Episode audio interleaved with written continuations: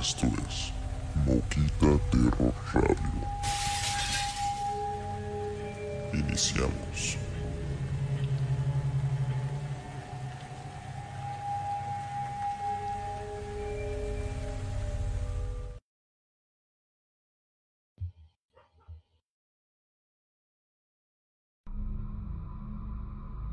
Muy buenas señores, ¿cómo están? Ahí nos escuchamos. ¿Qué tal? Sí, ¿verdad? Sí nos escuchamos. ¿Qué onda? ¿Cómo están? Bienvenidos. Bienvenidos a un una emisión más. Moquita. Es todo, uy, tempranito, ¿eh? Sí, es cierto, andan todos ya por aquí. Bienvenidos, bienvenidos. ¿Cómo están? ¿Cómo estás tú, Rafita? Ready. Yo estoy, yo estoy listo, estoy muy bien. Estoy emocionado por, por la dinámica que vamos a tener hoy. Eh, por el caso también que vamos a ver el día de hoy, que es algo diferente a lo que hemos estado pues trayendo para ustedes y van a ver que está muy muy interesante. Así es. Eh, ya ven que los primeros cuatro episodios hemos estado hablando de. Pues. de cosas como paranormales. De fantasmas, apariciones, este. posesiones. Pactos con el diablo. Ajá, pactos con el diablo, ritual, toda esa cosa. Pues ahora em, traemos un caso que es, es eh, digamos, de un, o sea, real, de, de, em, de un asesino serial real. Y este, y bueno, o sea, como lo estuvieron pidiendo, vamos a ver si le dan mucho apoyo, pues yo creo que seguiremos trayendo igual este casos de asesinos seriales que son una locura. O sea, aquí, aquí queda muy bien ese dicho que dicen que la, la realidad supera la ficción. ¿Así así? ¿Así se dice? ¿Sí, no? Sí, Bueno, eh, queda totalmente. Hay unos asesinos que hemos estado viendo que, uy, o sea, tremendo. Y el que tenemos hoy, una cosa tremenda, tremendísima. Así que eh, antes de empezar, pues los leemos poquito, los saludamos y cuéntenos cómo están. ¿Están ready ya con las palomitas, con los chesquitos para las buenas historias? También vayan preparando sus historias, ¿eh? recuerden que las pueden mandar y aquí las leemos. O pueden entrar a la llamada a contarla. ¿Qué onda, Alfita? Ya te devolvieron tu cuenta. ya regresó con su cuenta normal. Así es. Sí, son muy buenas, ¿eh? Las charlas de asesinos. Tienen una imaginación. O sea, tremendísima. Yo creo que si usaran esa imaginación para el arte, por decir alguna cosa. Uy. Ajá. O eso. Sería otra cosa. o Otra historia tendrían. La verdad que sí. Sí, porque tienen una imaginación. Ay, no.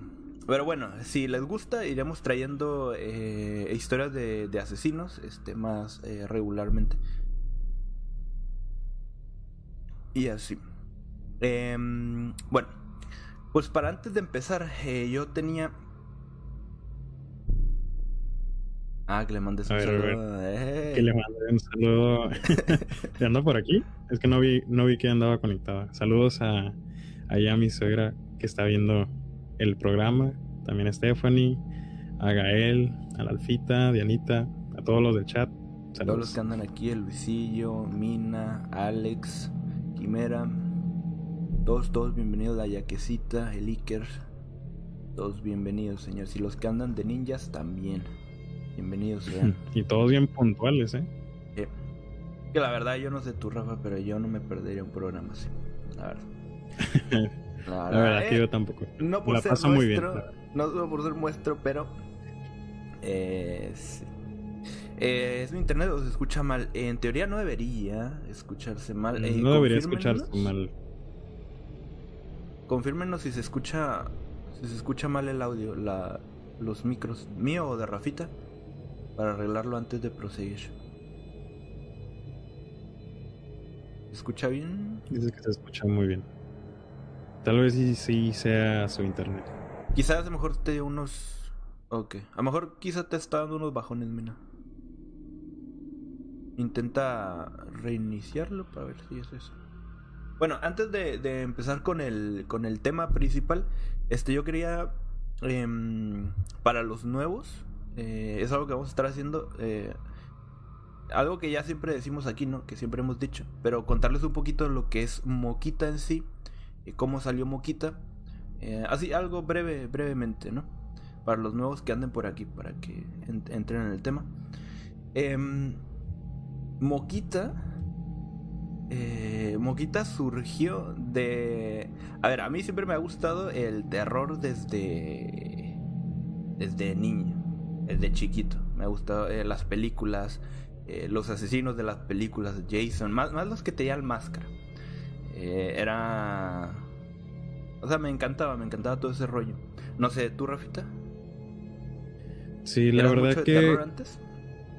De niño? Fíjate que de niño no tanto. De niño más bien me asustaba bastante. Y todo lo que tenía que ver con los temas era como algo que no me acercaba. Pero mm. fui creciendo, ya fue que yo solito fui buscando esos temas y la verdad los encuentro muy interesantes y siento que es algo que da de mucho de qué hablar y es por eso que estamos aquí. Fuiste agarrando como el gustillo, ¿no? Mientras ibas. Sí, fui agarrando el gusto, más que nada. Bueno, pues eso. Entonces, desde siempre mm, ha estado como el gusto ahí por el terror. Entonces, yo soy una persona que, que si le gusta algo, intenta hacer algo más por eso. Eh, si me gusta, como por ejemplo, tal juego, intento dar un poquito más de mí para eso. O sea, para aportar algo a, a ello. Entonces, algo de lo que me di cuenta es que a mí, cuando empecé a hacer streams, me gustaba mucho el terror. Y con lo que yo quería aportar era con juegos de terror. Pero al tiempo me di cuenta como que eso no me llenaba, como que no sentía que estuviese realmente aportando algo chido, ¿me entienden? Al, género, a, la cultura de terror. Entonces fue que un día, eh, hace, y hace no mucho, eh, si acaso hace unos meses, venía saliendo del trabajo, me subí al taxi y en el taxi eh, el taxista tenía la radio esta de la mano peluda, la moderna, que está ahorita. Y te fue como que me teletransportó a, a cuando era niño y me sentí eh, en el carro de mi papá en la noche, atrás, escuchando las historias de, la, de las personas, así con esa mala calidad de audio, pero que le daban un toque, ¿sabes? Y eh, todo el viaje del trabajo a mi casa o sea, estuve como yo en, en, otro viaje, o sea, en el tiempo de atrás, así como recordándolo. Y dije, oye, eso estaría muy bien hacerlo. Porque ahorita hay muchos podcasts. Yo creo que ahorita está de moda hacer podcasts. Em, pero creo que nadie lo ha enfocado a tratar de traer lo que era la radio viejita de, de los, de los 90 a, a la actualidad, ¿no? Con llamadas y sobre todo eh, tocando los temas con, con, respeto, con seriedad, porque ahorita lo toman mucho a cura y eso. Y pues son temas que, que, exigen respeto, o sea, son cosas desconocidas que, creas o no, eh, merecen respeto, pues, y hay que hablarlos bien. Entonces, bueno, de ahí, de ahí salió Moquita. De ahí salió Moquita. Eh, lo empecé a, a, dar vueltas, lo pensé. Después se lo comenté a Rafita porque Rafita, a ver, es una persona muy profesional, la neta. Es, es una persona que se toma las cosas eh, muy, muy serio y, y, se apasiona por, por, los temas, ¿no? Y lo ha demostrado, o sea, el, el proyecto, eh, esto, desde el inicio, desde que se lo conté, se lo ha tomado suyo y, ha hecho, uff, o sea, todo. Entonces, eh, de ahí nuestra idea desde el inicio ha sido con Moquita no eh, no ganar dinero no vivir de esto, no ser famosos por esto, ni, ni nada de esas cosas, eh, vamos a ponerle superficiales, ¿me entiendes? No es lo que en un principio eh, nosotros em, pensamos con Moquita. Era simplemente algo que nosotros queríamos hacer, queríamos eh, expresar y compartir y, sobre todo crear un, ambiente, un espacio que fuera agradable para todos los que les gusta este tema. Entonces, ese es ese es el eso es moquita, eso es moquita. Cuando elegimos el terror no fue por un tema de, oye, eh, el terror pega mucho, el, terror trae gente, el terror esto. Eh, no, fue un tema de, me encanta el terror, te encanta el terror, vamos a, hacerlo, ¿sabes? Porque es un tema que nos transmite. Y, y, más bien que nosotros podemos transmitirle. Si no, agarrar un tema por llamar la atención, por vistas, por esto, sería muy, muy vacío el contenido. Entonces, Moquita es eso. Moquita no... Es, es por gusto. Es por gusto y es para ustedes, para los que quieran escuchar. Es simplemente eso. De, de amantes del terror para otros amantes del terror. Eso es Moquita, señores. No, no competencia, no vistas, no dinero. es, es para de amantes para amantes. Eso es todo. Entonces, listo. Una vez haciendo la introducción de Moquita, eh, Rafita nos deleita ya con la introducción al tema principal, señores. Muy bien. Creo que estoy muy. Mi cámara está muy pixelada. Creo que es de internet. Hay una disculpa. poseído. Ahorita estoy poseído, pero. Pero el audio, ¿qué ahorita se arregla. Pero bueno, me pueden escuchar bien. pero bueno, pues muchas gracias, Enio, por por esas palabras tan chidas, la neta, de, sobre el proyecto y te agradezco también por, por habérmelo comentado y haber compartido el proyecto pues juntos. Se ve que, que los dos, la neta, le echamos igual de ganas y que esto va a ir creciendo y que pues no olvidar que queremos formar una comunidad en donde pues la gente se sienta libre de comentar sus historias y las podamos tratar con, con respeto. y claro, con un gran tono de terror. Así es. Muy bien, entonces, dicho esto, vamos a iniciar el tema. Me gusta, creo que a mí siempre me gusta iniciar con frases. Aquí puse dale, otra. Dale, dale. dale, dale. La frase de hoy es la siguiente. Creo que sale en una película, no recuerdo el nombre, ahí se las debo. Le dice así: Los asesinos no son monstruos, son seres humanos, y eso es lo más aterrador sobre ellos. Como, como dijo Annie al principio, ya hemos hablado sobre posesiones demoníacas, espíritus, brujerías, sombras y demás. Y hoy por ser el quinto capítulo, quisimos tocar algo diferente.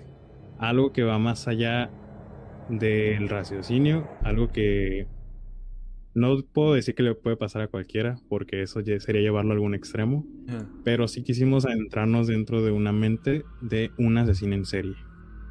Eh, el que vamos a hablar hoy es de un asesino en serie muy peculiar y escalofriante. Eh, se dice que es en sí la, el caso más escalofriante de la historia italiana. Es un caso donde la traición y la muerte están presentes, trayendo así terribles consecuencias. Esto sucedió en Italia por el año de 1939. Es un hecho que nadie veía venir, que simplemente aterrorizó a toda una población, a la población de Corregio, por una vecina, vecina perdón, llamada Leonarda Chanculi. Y ustedes dirán, ¿y quién es Leonarda Chanculi? Vamos a hablar un poquito sobre quién es ella. Leonarda nació en 1893 en la provincia italiana de Avellino. Podría decirse que tuvo una niñez complicada, creció en un entorno lleno de violencia y agresión. Eh, su madre, Emilia, constantemente la maltrataba y pues el entorno en su casa era bastante violento. Ella pues lamentablemente fue producto de un abuso y la madre decidió casarse con, con la persona que realizó eso. Por lo tanto, empezando, Ajá, sí, la casaron más que por nada. los tiempos de O sea, desde ahí empezamos, desde ahí empezamos mal el, Sí, sí, sí, el caso, ¿no? Por lo tanto, su mamá vivía infeliz y le pasaba todo esto a, a su hija. De cierta forma se desquitaba con Sí, ella se descargaba. y exactamente se descargaba. Lo que constantemente mencionaban que ella tenía moretones por todo su cuerpo y incluso llevó a la llevó a tener una gran desnutrición. Como dije, aparentemente su madre era una mujer muy desagradable y siempre le decía que estaba maldecida por el diablo a su hija y que su vida sería un fracaso y que nunca haría nada con su vida. Y lo cual pues ya viviendo ella esto día a día, la llevó a pensar en ocasiones pues terminar con su vida. O sea, es muy triste todo lo que estaba viviendo Leonarda en ese entonces en su niñez. Si me dicen, si voy muy rápido me dicen, ¿eh? No, no, no. Ah, eh, ah, ¿o lo conoces, Sí. Mina? Es que Mina Ah, ¿qué parece que yo? conoce el caso, sí. Eh, pues como dice Rafa, em, pues sí, eh, Leonarda tuvo una infancia pesadísima. Y todo empezó, y no por su culpa, sino por... Pues, o sea, bueno, tampoco por culpa de la mamá. O sea, fue un... O sea, un caso desafortunado. Eh, Stephanie, muchas gracias por esas 99 rupias, 99 estrellazas. Just thank you. Ah. Gracias por apoyar el canalito, Steph. Thank you. Em, entonces, por un, un suceso eh, trágico, pues la mamá eh, sufrió, sufrió un abuso y a consecuencia de ese abuso, pues salió eh, Leonarda. Y a partir de ahí, como dice Rafa, ya empezamos fatal porque la mamá se descargaba todo lo que traía con la, con la niña y no dejó disfrutar, pues, o pasar más bien una niñez normal. O sea, siempre la estaba maltratando, eh, golpeando, eh, incluso con violencia verbal cada vez que podía. Maltrato, eh, no, no la alimentaba bien, que llegó eh, en un punto a tener este desnutrición. Y este, ajá, y a causa de eso, ya cuando la niña ya, como que ya empezaba a... Porque uno cuando está niño, hay ciertas cosas que no, no entiende porque no tiene malicia, ¿entiendes? Pero ya cuando empezó como a... Como a pensar, como a darse cuenta que eso no era... eh, No estaba bien. eh, empezó a caer como en, en una... A la bestia. Stephanie, muchas gracias. Dice, para que el Rafita me lleve a cenar bien chido el sábado. 45 estrellotas. Ah, muchas gracias. Así es, es quitada por ella por el abuso, produciendo otro abuso, ¿no? A la niña. Entonces, de tanto, en un punto la niña llegó, eh, en, en- llegó a pensar en quitarse la vida por, pues, por esa vida tan fea que llevaba, lo cual no hizo por una u otra cosa, o no le salió, hasta que ya que ya tenía sus añitos, eh, dice que en 1914 conoció a un señor que trabajaba en una oficina de correos. Se llamaba Rafita Pasardi. Mm, Pansardi. Rafael. Rafael Pansardi. Pero aquí le decimos Rafita de cariño. Eh, entonces decidieron. Se conocieron. Y eh, cuando se conocieron decidieron irse a vivir juntos. No tanto porque tuvieran esa química o se amaran, sino porque ella quería un escape. Y lo vio en él. O sea, lo conoció y vio como de que me junto con él y me voy de aquí. Eh, justo cuando pasó eso, eh, su mamá le dijo, no, de aquí no te vas, no estamos de acuerdo y lo mismo, empezó a hacerla eh, de, rollo. Porque resulta que la mamá ya la tenía a, ella, pues, prometida con un primo. Ve tú a saber. Ya la tenía con un primo, entonces, por supuesto que no la quería, no la que- quería dejar ir. Al final de cuentas, eh, pues ella ya cansada de todo, decidió eh, irse con él y se fueron. No solo a vivir juntos, sino que se fueron lejos de ahí a un pueblito llamado El Ariano. Por un tiempo dice que todo iba bien, todo iba perfecto, eh, no había problemas, estaban disfrutando de, bueno, ella de su libertad, por decirlo así. Hasta que mm, unos años después, sí, sí, sí, pasadísimo, unos años después el esposo Rafita empezó a tomar y a tomar bastante y a tomar bastante hasta que esto ya todavía no se hacía un problema, pero ya empezaba a incomodar a Leonardo. De que todo el día estaba tomando, se ponía medio violento, pero hasta ahí no había un problema eh, pues grave, ¿no?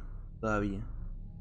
Eh, pasan unos añitos aguantando eso y en 1930 eh, cae un terremoto de 6.7 el cual en, el pueblecito, el cual le produjo pérdidas tanto de personas como de viviendas, hizo un desastre. A causa de esto, em, se tuvieron que mudar, mudar de nuevo, ahora sí, a Corregio, en Italia, que es donde ya va a empezar ahí la historia, pues lo fuerte, ¿no? Eh, se mudaron ahí y la señora Leonardo dicen que tenía una mm, extraña obsesión por ser mamá y creen que puede ser por los abusos eh, o traumas que tuvo en su infancia.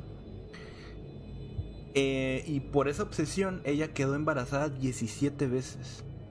17 veces quedó embarazada. O sea, imagínense ustedes. Eh, dice que perdió a 13 de ellos, perdió 13 embarazos, a 13 de sus hijos. 10 de ellos murieron a los primeros meses, o sea que nacieron, los tuvo y se le murieron. 3 este, no se lograron, eso sí no lograron pues eh, hacerse. Y solo 4 sobrevivieron, que eran sus hijos que tenía y a esos los sobreprotegía de una manera, este, dice, obsesiva. Obsesiva. Ajá. Eh, pues imagínate tú, o sea, 17 veces. Eh, esos son 17 hijos. Ponle eh, que te va a doler más los 14. ¿No? No, no, no. Lo, a ver, tuvo 17, 13 de ellos. Tuvo 17. Ajá, 10 de ellos salieron. Más los 4, ¿no? O sea, 14. Simón. O sea, al final quedaron solo 4. 14, o sea, 14 tuvo, 14 hijos tuvo que los pudo sentir. Que estuvo con ellos y 10 se le murieron a los meses. Eso es un trauma tremendo. Eh, y por lo que a sus tres hijos, a sus cuatro hijos que ya se lograron, que crecieron y todo, fue que mm, lo sobreprotegía de una manera obsesiva. Cuenta aquí. Eh, ahorita se nos hace raro escuchar tal vez el número de, hijos, pero recordemos que antes así se así solía como pasar en las familias, ¿no? Eran familias muy grandes en donde pues yo creo que entre más hijos era mejor. Pero en este caso, ajá, en este caso particular pues sí da pues ella sí tenía cierta obsesión con con el querer ser madre por querer pues llenar ese vacío que en su casa nunca tuvo. Eh, tal vez ella querer ser la, pues esa figura materna para ellos, pero sin embargo, pues esta maldición hecha por su madre, pues la siguió, la siguió, pues hasta este momento, o eso es lo que creemos. Um, ¿Les sigo? Em, si hablamos de sus hijos, vale. Ok, después de tener a sus hijos y que los protegía, em, bueno, los protegía por una razón, de hecho, que se me olvidó, se me pasó decirles. Fue porque ella creía mucho en estas em, cosas del, del, del tarot, de que te leen la mano, que tu futuro y todo eso. Entonces fue con una divina y la divina le dijo que en su mano derecha, esta, miraba prisión y en su mano izquierda miraba manicomio. Entonces, cuando ella le dijo eso, se traumó y, y fue que le entró el miedo de, o sea, de no querer volver a perder a sus hijos, a los que le quedaban.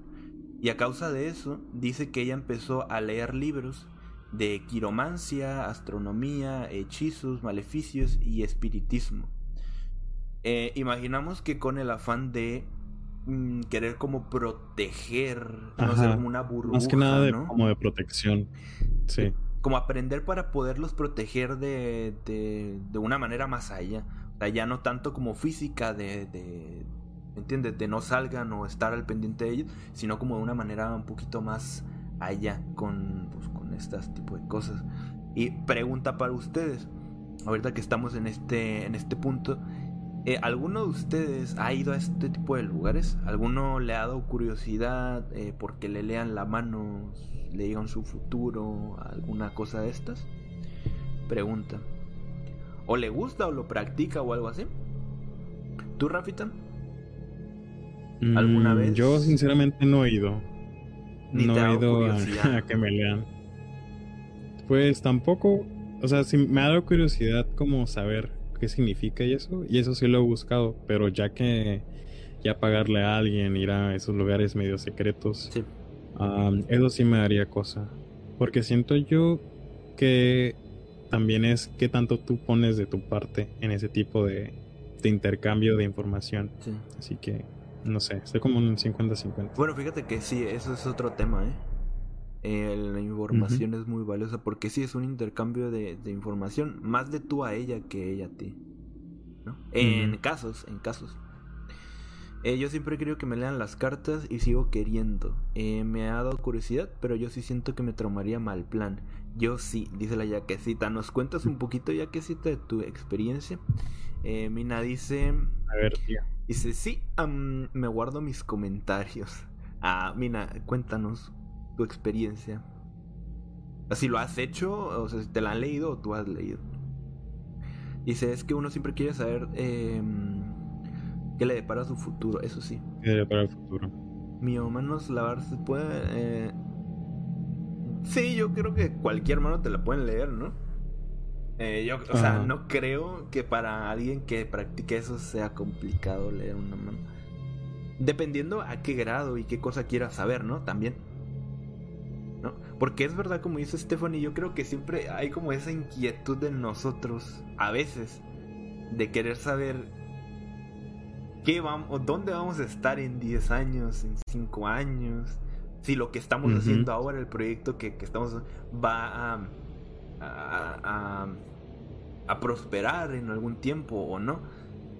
Y, es, precisamente ese, perdón, es precisamente ese como gancho que la persona que acude es porque desea tanto saber um, qué le depara que se entrega totalmente a, a, esta persona. Por eso es como, no sé, es interesante. Dice, siempre te dicen cosas que te van a pasar y sí pasan. Dice, era mi jefe y pues yo soy psicóloga. ¿Qué quieres que te diga? La verdad, de esa práctica tan... Eh, mira, fíjate, ahí hay un choque muy bueno e interesante. ¿Con tu jefe te, te refieres a tu pa? ¿O a un jefe jefe? O jefe de trabajo. O jefe de trabajo. Porque si es su papá, porque es verdad, Mina es psicóloga. Entonces, psicólogo con, con una persona que practica estas cosas, el choque está interesante. Es interesante. Y no necesitas decir nada. Eh, yo, fíjate que hay una historia con mi abuela que platica mamá que ella sí fue una vez a que le leyeran las cartas. Con una gitana. En Nayarit. No recuerdo exactamente qué fue lo que le dijo, pero le resultó a mi abuela. Y eso lo dice mamá. Y mamá, fíjate que no es tanto de estos temas. Entonces, mm, si me lo preguntas a mí, Yo te diría que yo estoy así. ¿Sabes? Es como que creo y no creo. Pero hay cosas que me dicen personas que, en las que yo confío que sí. O sea, que sí te pasan las cosas. Probablemente también en ese mundo haya personas que no sepan absolutamente nada y solo quieran dinero de eso. Pero también yo sé que habrá personas que saben bastante del tema y sí te pueden... Ajá, y que sí la tienen, ¿no? Completamente. sí, sí, sí, sí. Porque, o sea, no dudo que haya personas estudiadas en ese, en eh, o sea, a su manera, que estudien ese tema para realmente lograr a, acertar cosas de tu futuro o, cosas que te estén pasando ya. ¿Entiendes? Así que sí me da cosilla. O sea, estoy ahí, pero me da cosilla. Dice, patrón de trabajo, chocábamos y nos peleábamos, en el buen sentido, pero pues había mucho pensamiento mágico. Es que, es que, este, es que las cosas que no conocemos, que no comprendemos, siempre van a ser como, ¿sabes? Como, wow, como increíbles. Em, sí, sí, sí, es que tener una psicóloga aquí en estos temas es, es, un buen toque.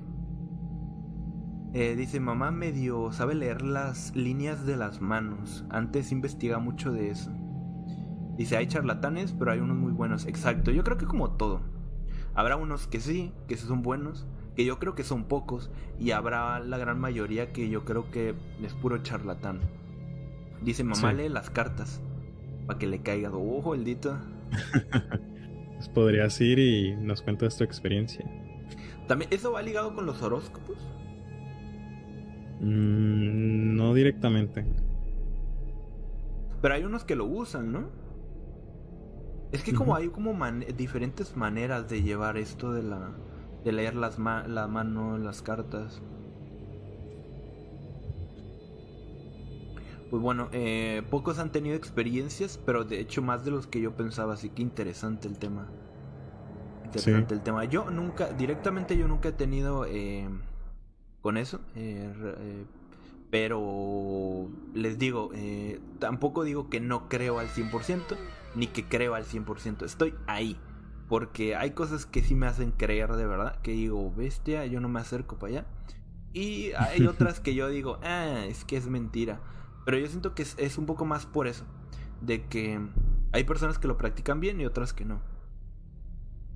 Yo siento que... A ver, dice... Dice Alex, yo una vez intenté aprender a leer el tarot, pero mejor no. Me da cosa eso de energías y no conocer mucho del tema también. También se vale, ¿eh? El, Que no quererte meter por lo mismo, pues de que uno no sabe tanto. Y porque pues cualquiera se puede comprar una, unas cartas, ¿no? Del tarot.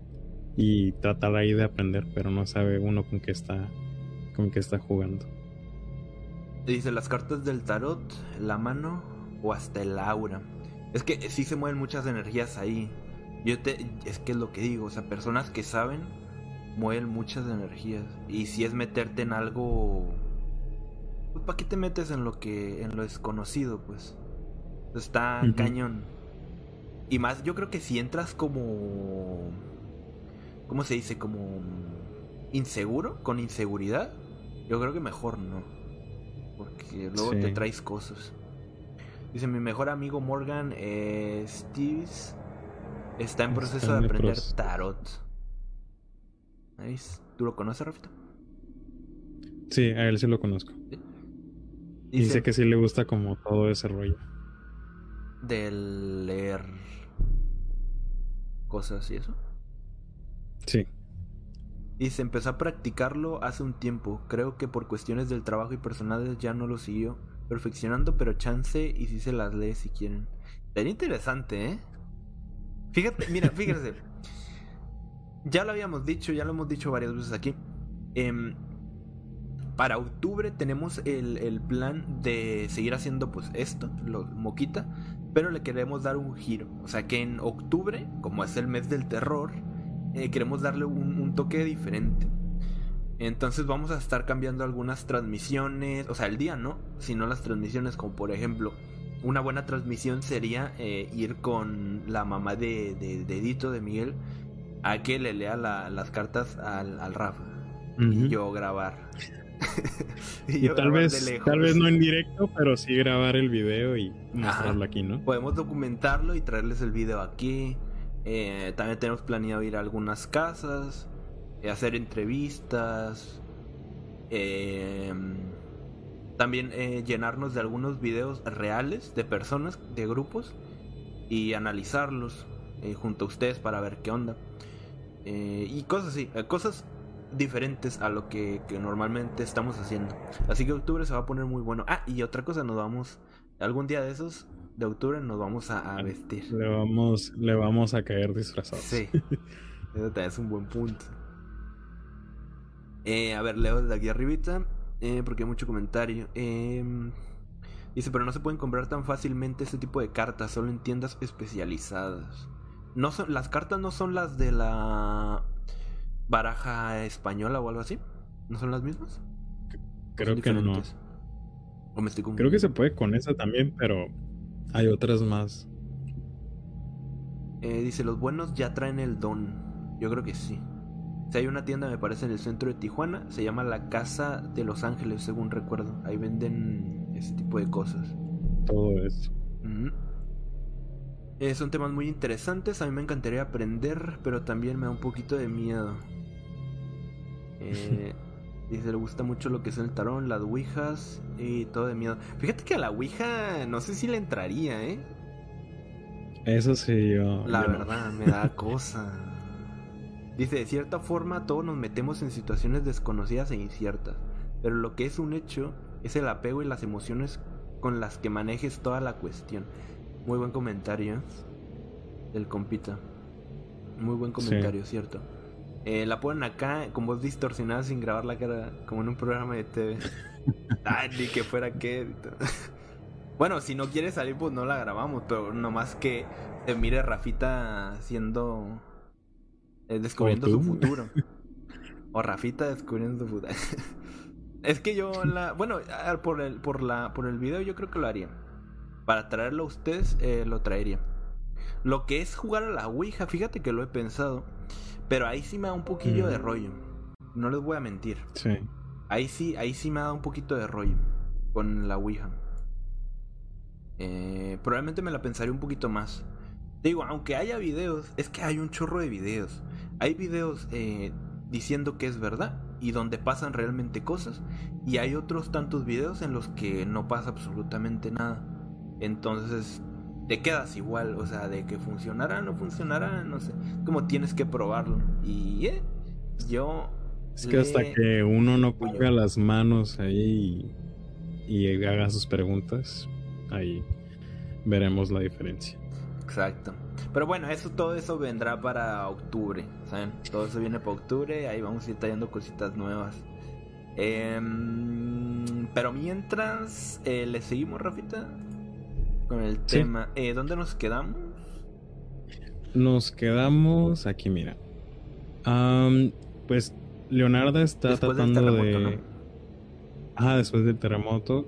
Ella, pues, con esta creencia de que tiene una maldición, gracias a más siempre la atormenta con eso, o que la había maldecido y que todo caía en cuenta de que, pues, que su esposo, bueno, su casi esposo, eh, empezó a caer en alcoholismo, ocurrió el terremoto, perdieron, se tuvieron que mudar, la pérdida de, de la mayoría de sus hijos, pues ella, hablando ya en esos temas que estamos tocando, quiso protegerlos de cierta manera al aprender más sobre, sobre ese tipo de magia, ¿no? Sobre los hechizos, maleficios, espiritismos. E inclusive mencionó, yo siento que ya era como parte de su tormento, ¿no? Dice, mencionó que todas las noches soñaba con pequeños ataúdes blancos que eran consumidos por la tierra uno tras otro. Yo siento que lo de la pérdida de sus hijos fue Esto, tal lo que... con esto se, ref- se refiere a que seguía como trauma por los que perdió o, o los ataúdes eran como referencia a sus hijos actuales. ¿Sabes cómo? Mm, No, era más por los que perdió. Por los que porque eran perdió. muchísimos pequeños, pequeños ataúdes. O sea, por los no, no nacidos. Ok, ok, ok, ok. Por los que no se alcanzaron a, a lograr. Bueno, que perdió a los meses. Exacto. Y pues los, la historia continúa. Dice que los problemas de alcoholismo con, con Rafael, su esposo, los llevó a más y más problemas y que apenas si tenían para comer. Y que con el tiempo después decidieron separarse. Ella pues se muda con sus cuatro hijos a un tercer piso, eh, al tercer piso de un edificio y pues en sí quiso cambiar el rumbo, el rumbo de su vida, abriendo así una pequeña tienda en donde eh, empezó a vender como ropa de segunda mano, inclusive eh, jabones y ahí es donde aprovechaba para aplicar todo lo que había estado aprendiendo sobre el tarot, eh, pues leyendo las, cartas, leyendo el futuro de la gente. Y pues al parecer le iba bastante bien para este punto de la, de la historia pero también un dato curioso es que desde muy joven, o sea, no quiere decir que para este punto, mostró mucho interés por el estudio del ocultismo y la magia negra. O sea que ya tenía ella ciertas, ciertas inquietudes desde, desde adolescente. Desde niña, exactamente. O sea, antes de, haber hablado con la divina, ella ya traía eso de que le gustaba sí, ya tenía, Ya le gustaba ese tipo de cosas. Y yo siento que lo que le dio valor fue pues todo lo que estaba pasando en su vida. Los vecinos de en donde vivía, este nuevo lugar, la, la describen como una persona de carácter amable y muy cariñosa. Dice que se convirtió en una persona muy respetable en el vecindario. Una familia pues bastante normal los niños tenían sus amigos, se iban a la escuela. Y aquí también mencionan en el caso que a pesar de estar separada ya de Rafael, su ex esposo, eh, nunca le negó la visita pues a él para visitar a sus hijos. Quedaron en buenos términos. Y que regularmente, ajá, quedaron en buenos términos. Y que regularmente invitaba a sus vecinas a comer y beber el té. Ahí están escribiendo en el chat. A ver, los leemos poquito. Porque si mira algunos comentarios por aquí. Eh, dice, a mí me dijeron en una ocasión, tú manejas un don de mando, ya que tienes en tus, en tus propósitos el ayuda a la gente. No los ocupes para el contrario. Una persona que leía, leía las manos y el ceño. Bonito. ¿Eso hace cuánto te lo dijeron? Más o menos. A ver. Dice otro comentario de mi tía. Dice, tengo una amiga de Ciudad de México, eh, experta en cartas, me imagino que dice, y amuletos. Tenía un libro de brujería. Mi hermana lo llevó prestado, lo dejó en mi casa y mis hijos no podían dormir. Lloraban hasta que nos dimos cuenta que ese libro estaba ahí. ¿En serio? ¿Y el libro lo tiraron? ¿Os lo regresaron? Es que es lo que te digo. Y, yo creo que más dependiendo de quién era el dueño, ¿sabes cómo? O sea, si lo usó, imagínate las cargas que traía.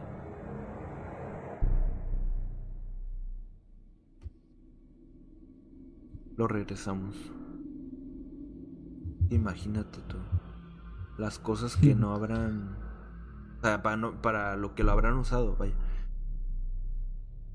Em, y siguiendo con la historia, eh, el punto de quiebre, el punto donde ya se empezó a poner todo medio turbio, porque hasta ahorita hemos visto un poquito la, historia de ella, desde niña hasta ahora, y a ver, tuvo una infancia difícil, pero parece ser que cuando creció, todo se acomodó. A ver si le tocó un, marido eh, borracho, pero con el cual no tuvo mayor problema. Vaya, le empezó a molestar y lo que hizo fue, pues nos separamos, quedaron bien porque ella, eh, como dice Rafita, eh, no le prohibía ver a sus hijos. Estaba todo bien, todo en paz. Ella puso su puestecito de ropa y em, tenía buena, buena fama ahí con, con, el vecindario porque era una, pues ya, ya grande, ¿no? Ya estaba grande, tú, Rafa. Y era una señora de edad y este, pues la respetaban mucho, o sea, la querían mucho, era muy amigable, muy, muy amable con los vecinos. Este, la familia era muy normal. Hasta que hasta que eh, uno de sus hijos, el, el, el que ella quería más, el que es su favorito, lo llamaron a, a la guerra. a- para que pues, se alistara al, al ejército, ¿no? En la Segunda, segunda Guerra Mundial. Eh, aquí ella, em, como les digo, ya fue un punto de quiebre porque la señora eh, se empezó otra vez a, darle vuelo a su cabeza con el tema este de que no quería perder un hijo, no quería volver a pasar por, por, por otra pérdida. Entonces, eh, a lo que la orilló esto fue a querer protegerlo de alguna manera mientras él estaba allá, que no le pasara nada. Y esto, como dijimos, eh, como poniéndole un tipo de burbuja, de haciendo algo más que solo ir para allá y pues y tratar de cubrirlo, eh, con un poquito más allá. Y ahí fue cuando em, su todo lo que había aprendido con lo del tarot y eso, em, ideó un plan para eh, como, como sacrificios, ¿no, Rafa? Eran sacrificios que ella tenía que, que dar, que ofrendar para la protección de, de sus hijos. Aquí ya empieza lo turbio, porque ya era tanto su, su pues su, su, su deseo, su, obsesión porque a sus hijos no le tocaran nada, que se le ocurrió esto. O sea, tener este, hacer, um, ¿cómo les dije? Sacrificios, ofrendas de personas para, eh, para proteger a, a su hijo que, que estaba pues en guerra. Sí, pues tenía una razón muy fuerte, ¿no? Se Sí, fue sí. su hijo a la guerra, pero ella seguía. Yo creo que la maldición, entre comillas, de su madre o, o que le, le dijo, como que se quedó clavado en su mente como una astilla. Que eso siempre estaba presente. Porque sí, una razón los- fuerte para estar angustiada y con miedo, pues fue lo de la guerra. Como que lo Pero- sintió muy fuerte, ¿no? Ajá. O sea, como que si la palabra de la mamá fuera como. Como de que eso va a pasar, ¿sabes cómo? Cuando no era Sí. así, porque la mamá no practicaba nada de eso, ¿no? Exacto. La mamá solo se lo Oye, soltó por por cierto, enojo. ¿Eh? ¿No tienes la, la tele que íbamos a poner aquí abajito? Ah, sí, cierto. Y se me olvidó. Eh, chéquense esto. Los que lo escuchen por podcast no, no lo van a poder ver. Pero hicimos esta pantalla alternativa. donde pusimos una televisioncita aquí en medio. Y se supone que esto lo debíamos haber puesto desde el principio, pero se me olvidó. Yo Pero, apenas me di cuenta también. pero aquí eh, van a ir pasando imágenes de lo que es eh, de algunos documentales de ella e imágenes reales de ella, de, de, de los instrumentos que usaba, de, de, de cosas así, van a ir viendo, para que no solo estén viendo pues nuestra cara, sino vayan viendo ahí un poquito eh, y se vayan imaginando en su mente cómo, cómo era en ese tiempo, cómo vestían, cómo era ella, era, es ella, es ella, ¿verdad? Es ella. Eh, vale. Sí, es cierto, Rafa, buen punto. Ya ni me acordaba. Bueno, entonces su mamá, es cierto, cuando se fue con este, este muchacho, eh, ella le lanzó una maldición, pero por enojo. O sea, la mamá no era que fuera una, una bruja o algo así. Simplemente ella por enojo, pa, se lo soltó. Pero esa, como dice Rafa, eso quedó bien clavado en la mente de ella y lo creía, de que ella encima traía una maldición, ella y sus hijos, y tenía que protegerlos. Es verdad, ese es un buen punto. Entonces, eh, todo esto ya la orillaba a ella. Aparte, aparte, perdón por interrumpirte, dale, dale. lo que le dijo la... Ah, También sí, que sí, se leyó la mano, ¿no? Sí, sí, lo Lo que sumas. llevaba en su mano derecha y mano izquierda. Eh, Sumándole eh, eso todavía. En la derecha era prisión y en la izquierda era manicomio. Manicomio. Sí, sí, sí. Que a ver, eh... Bueno, es- eso lo podía interpretar no tanto como de que le fuera a pasar algo a sus hijos, sino que los iba a abandonar, ¿no? Ujú. Sí. Ok, entonces proseguimos. Pues a cambio de, digo, a, causa de esto, ella se empezó a, pues digo, a alucinar cuando ya le llamaron a su hijo favorito, porque dicen que era su favorito, lo llamaron a la guerra y pues se empezó a hacer la película de que pues le podía pasar algo. Y sí, pues estando en la guerra, pues sí, puede pasar algo. Entonces ella optó por eso, por una solución más allá de ofrecer sacrificios a cambio de protección a su hijo. Y aquí es donde ya todo, eh, pues ya se viene eh, de cabeza. Eh, ok, para entenderlo, para entender cómo operaba ella, em, tenemos que decir que ella hacía consultas entre sus amigas del tarot.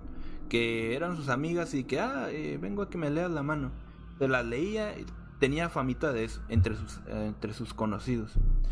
Entonces, eh, cuando pensó en la idea de hacer estos sacrificios, rápido se le vino a la mente sus tres amigas, las que siempre iban a tomarse el cafecito con galletas y a que les leyera la mano. Entonces, pues ya teniendo a las personas, eh, empezó a, a, idear el plan. Y eran personas ya, o sea, señoras ya de una edad este, ya grandecita. Era Faustina Seti, Dice una mujer de pueblo, analfabeta de carácter sumiso. Francesca Soavi, una mujer soltera, se dedicaba al cuidado de niños de otras vecinas de la zona. Y Virginia Gasiopo, ex cantante de ópera que viajó por diferentes partes del mundo. Eh, como ya se mencionó, estas mujeres solían visitar la casa de Leonarda, pasando tardes enteras platicando. Eh, ella leía las cartas, les predecía su futuro. El miedo de perder a su hijo la hizo actuar y ya estaba decidida a llevar eh, su, pues, su plan, que como ya les dije, era pues era ofrecer eh, estos sacrificios de estas personas. Em,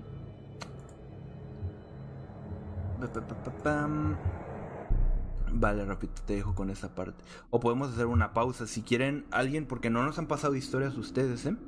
Si quieren pasarnos alguna historia. A ver, no les vamos a decir que referentes a esto porque esto está a otro nivel. Pero alguna historia eh, pueden sentirse libres de contarla, ¿eh? Sí, porque todavía tenemos. Yo creo que vamos como a la mitad del, del, del caso. Nos estamos tomando ahí nuestro nuestro tiempo, pero dices que vamos a hacer una, una pausa para contar otras cositas o qué? Sí. Ah, igual tú tienes una historia, ¿no, Rafita?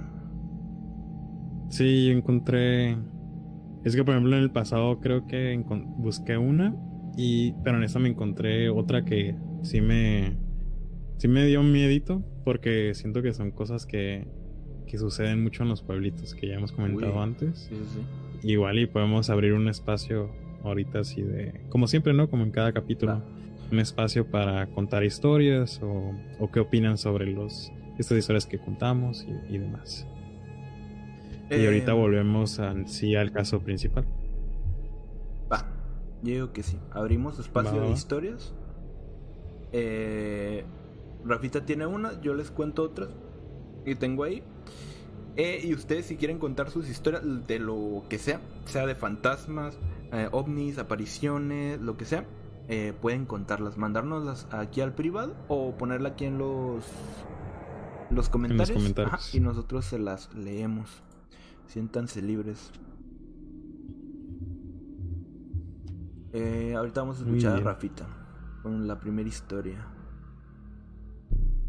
Esta, esta historia la leí en uno de los grupos en el que, en el que estamos en esos grupos la gente suele expresarse muchísimo y contar a detalle lo que, lo que vivieron o que lo vivieron sus familiares y de vez en cuando ahí ando leyendo y esta llamó mucho la atención porque pues puede notar que no es algo como que pudo ser inventado o por la forma en que está narrado más que nada y porque pues estos bueno más bien vamos a escucharlo porque si no Voy a dar spoilers. A ver, suéltate la rolita. Ok. Em, esta historia le sucedió a unos... Dice así. Ah, mi relato es de un pueblo de Pátzcuaro que en mi juventud, por razones personales, estuve trabajando de repartidor. Llevaba quesos y otros productos muy caros a tienditas y restaurantes de la región. Me tocaba viajar con don Luisito, un repartidor que solo acompañaba a los choferes porque él conocía muy bien la región. Medía más o menos unos 50, pero él se subía en el hombro mercancías muy pesadas sin soltar una sola gota de sudor. Una tarde nos tocó llevar mercancía a un pueblo alejado, y por la distancia ah, nos tocó que se hizo tarde. Don Luisito ese día me pidió que conduciera despacio Notamos todas las patrullas del pueblo a un lado de la carretera, pero de los policías no había rastro alguno. Notamos que no venía ningún carro de la dirección de donde, de donde veníamos y estaba ya muy entrada la tarde. Nos dio tiempo de entregar la mercancía lo más rápido que pudimos y nos retiramos. Al salir del poblado nos rebasó una troca con muchos hombres armados. Era obvio que no eran policías, y don Luisito me pidió que saliéramos por un camino alterno más seguro. Seguir por la carretera, seguir por la carretera nos hubiera significado arriesgar nuestra mercancía, la troca y nuestra integridad física. Este camino era de terracería, pero nos aseguraba avanzar con más tranquilidad. Pudimos avanzar un buen tramo, aunque tuvimos que rodear un buen tramo por la montaña. Él me decía, no te preocupes por aquí, por aquí llegamos bien, pero tratamos de avanzar antes de que anochezca. Dice, no hay nada que perder, un solo minuto, aún así la noche nos alcanzó. El camino se veía muy extraño con la oscuridad de la noche. Nos topamos unas casitas, pero ya, ya con las luces apagadas, que parecía que estuvieran abandonadas. Los faros de la camioneta opacos apenas me dejaban mirar unos metros adelante. De pronto sentí que don Luisito me apretó el brazo y me pidió que apagara la camioneta, que apagara las luces. No entendí nada, pero confié en él y lo hice. Pensando en la camioneta que habíamos visto con hombres armados, pensando en eso no me dejó orillarme y cuanto, en cuanto apagué el motor escuché una voz a lo lejos, una voz de mujer. Un grito horrible un grito horrible. Hubiera pensado que era la llorona, pero no se escuchaba su clásico lamento de, de ay mis hijos y eso. Solo era un aterrador grito de mujer que erizaba los vellos del cuerpo, el lamento se quedó congelado y por alguna razón me dieron ganas de salir corriendo. Pero don Luisito me ayudó a guardar silencio. Sentía cómo se me quería salir el corazón del pecho. Pero don Luisito otra vez me tomó el brazo y me pedía que no hiciera nada. Estaba oscuro, pero la luz de la luna nos permitía ver más o menos el entorno. Mientras ese lamento de que solo recordado aún se me enchina la piel, vi alrededor unos árboles y una mujer con los brazos extendidos pasar a cinco metros de altura por encima de ellos. Iba recorriendo el camino mientras me taladraba ese lamento aterrador. Cerré los ojos mientras el grito se iba haciendo más fuerte. Juro que pasó encima de nosotros, pero don Luisito me ayudó a guardar silencio. Abrí los ojos y la vi alejándose por el camino. Quise prender la camioneta, pero don Luisito no me dejó. Me pidió que esperara un momento más, unos minutos más que fueron eternos, esperando que no regresara ese aspecto, aspecto aterrador. don Luisito ah, me dijo que tratará de llegar lo más rápido al próximo poblado. Dice, es muy raro, pero me aterraba saber más de eso que vi. No le quise preguntar nada más.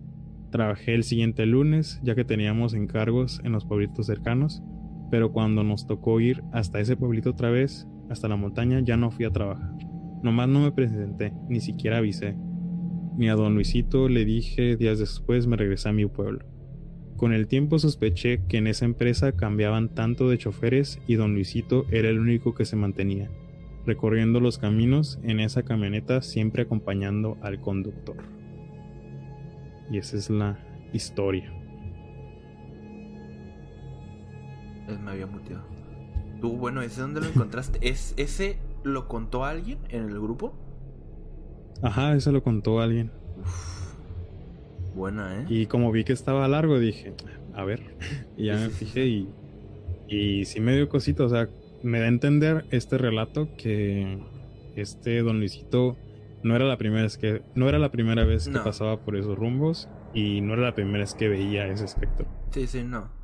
No, probablemente no. No suena. a- De hecho, ¿sabes a qué me recuerda eso? Un poquito. No sé si viste la película ¿cuál? de Cementerio de Animales o algo así. La película es muy mala. Debo decir, es, es muy mala la película. Pero eh, creo que hay una parte igual donde un viejito los. como que los guía. Y no sé si guía al papá o guía. Creo que al papá. Eh, como al. Sí, al- creo que ese es el papá. Sí, ¿no? Como al núcleo de todo. E igual es un viejito que lo va llevando, creo, un señor. Y me... mm, o sea, se me vino un poquito a la mente, porque igual pasan como, como por... Como terracería, como bosque y suben y. Sí. Ya se me vino a la mente. Pero muy buena, ¿eh? Que al principio mencionaban que, o sea, le tenían miedo pues por las personas que no parecían que eran patrullas. Sí. O sea, viol, eh, cosillas así. Pero ya, pues les dio más miedo el, ese espectro que salió. Ese Y esa es la historia que les. Ya se conocía ese espectro, y sí. El libro es bueno. Probablemente el libro sí, pero la película eh, que es, es mala. Porque, a ver, es que un libro. ah, cuando haces una película de un libro, o sea, uf, o sea, tienes una. Una carga muy pesada, ¿me entiendes? Eh, tienes que cumplir las expectativas muy, muy, muy grandes que deja un libro. Porque los libros, eh, pues son buenos. Es, es. ¿Cómo te lo digo? Es, es como una manera diferente de vivirlo. Como la- las películas son más cortas y tienes que abarcar tanta historia en poco, eh, hay cosas que. que pues te tienes que saltar y tienes que decidir qué cosas meter y qué cosas no. Aparte de que no solo dependes de un guion, sino de lo visual también, de cómo llevar las escenas. Que eso también va a influir en, en que en si tienes una buena inmersión en la, en la película, en la historia, o no. Este, y en la película, pues para mí el- lo hicieron, la llevaron mal. Tendríamos que leer el libro, pero al menos la película y se queda ahí. Y Sí. Es que también, también, ay, perdón por interrumpirte. No, no, dale, dale. También tiene mucho que ver que cuando haces una película basada en un libro vas en contra, bueno, no en contra, sino que mucha gente ya se imaginó de cierta forma o se creó esta idea de cómo va a ser. Sí. Por lo tanto, si no se cumple tal cual Las como ellos lo han imaginado todo ese tiempo, pues o le puede ir muy bien la película o, O le muy puede mal. ir pésimo. Sí, Pero coincido muy con. Alex de que la, la nueva versión sí está. Yo, creo que miré la viejita. Digo, digo, la nueva, perdón. La nueva. Eh, creo que la nueva es con, con donde sale un gato, ¿no? Sí, eh, sí, esa no está, no está chida. Eh, de hecho, la viejita tengo que verla. Tengo que verla. Y luego la vemos. A ver, ok, para pasar. Eh... A ver, para pasar. Voy a. Voy a. Voy a este. Contar una historia de las de Mina. Porque Mina nos dejó bastante historias. Nos dejó bastantitas historias y, y muy buenas. De hecho, ayer para cerrar contamos una de ella que era la de la psicofonía, que yo me quedé picadísimo. Terminamos el stream, nos fuimos a llamada y yo seguía con Rafita Ay, eh. diciéndole, Rafita, El ¿por lunes pasado, ¿no? Sí, ¿por qué no guardó esa psicofonía? Hubiera estado bueno escucharla. Eh, Me quedé con eso, todo traumado. Em, dice, se dice que es un grito desgarrador y que es un quejido, no una queja sobre sus hijos. Aunque yo creo que está internalizado tal. ¿Del que este Craig?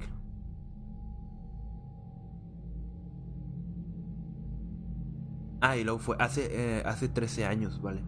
No había visto ese Me mensaje. imagino que se refiere a. a lo La Llorona, tal vez. Yo creo que sí. Eh, vamos a leer este que como título tiene voz. Es, es cortito, ¿vale? Es cortito. y el título es Voz. Dice, recuerdo que mi familia un día decidió ir al panteón de Betagrande a arreglar las tumbas de los abuelos que se encuentran ahí. Mientras les hacía mantenimiento, unas tías empezaron a platicar al lado de la tumba de mi abuela sobre lo mal que les parecía una persona de la familia que no se encontraba en el lugar. Mientras esto pasaba, un primo comenzó a grabar con su celular alrededor de las tumbas, a lo que nadie prestó atención. Eh, llegando a casa, reprodujo lo que había grabado, donde el video se mostraba a mis tías platicando y una voz alterna a ellas se hizo presente diciéndoles cállense. La voz grabada se escuchaba molesta, así que decidimos borrarla por miedo y respeto. No, Mina, de nuevo. Eh, por, respeto a la, entidad. No sabemos si fue una casualidad y fue la entidad de mi abuela o alguien más. Pero para nosotros fue un hecho real de lo que se grabó. Uf. Mira, eh, tienes historias eh, captadas, o sea, registradas. Que bueno, entiendo. Pero fíjate que sería muy buen material, ¿eh? No solo para nosotros, sino para el tema paranormal es muy buen material. Demasiado bueno. El grito de la llorona, sí, sí, sí. sí. Uf, es que las psicofonías están cañonas. Imagínate. Por eso es que cuando, cuando vayamos a un lugar, sería bueno tener eso. ¿Sabes cómo? Tener un, aparatito para poder la, las detectar ese tipo de captarlas, sí. las psicofonías, voces. Porque es verdad que dicen que cuando uno va a hacer este tipo de exploraciones y eso, normalmente cuando uno está ahí es, no suelen pasar muchas cosas, pero por eso tienes que tomar fotos, eh, grabar, eh, audios y todo ese tipo de cosas porque eh, después se manifiestan ya en lo que en lo que tú pues grabaste, ¿no? En tu recorrido y empiezas a ver cosas que tal sombra acá, que tal voz por aquí o por allá, o sonido, cosas que se mueven. También porque cuando vamos, eh, en el momento yo creo que estamos tan nerviosos, tan ansiosos, eh, que no nos damos mm, cuenta de, de lo que está pasando en sí alrededor de nosotros. Em, pues seguimos, Rafita. Seguimos con. volvemos al, al, caso. Al caso. Que ya es. Eh, a ver, los vuelvo a meter un poquito en contexto. Y Rafita le sigue ya con lo turbio. Como decíamos, eh, Leonarda, por querer proteger a su hijo, decidió llevar a cabo un plan que tenía que ver con sacrificios. Leonarda pensó en sus tres víctimas, que eran sus tres amigas, porque eran las más fáciles que tenía. Em, o sea, ya, ya que las... Em, ya las pensó, pensó como idear, eh, ideó todo el plan, perdón. Este, pues se decidió a actuar. Y es cuando el 17 de diciembre de 1939 cae la primer víctima. Dale, Rafita. Exactamente en esta fecha fue cuando la primera víctima de, de Leonarda entró a la casa de, de ella. Dice, dicen que luego de una serie de pláticas con Leonarda, entre Faustina y Leonarda,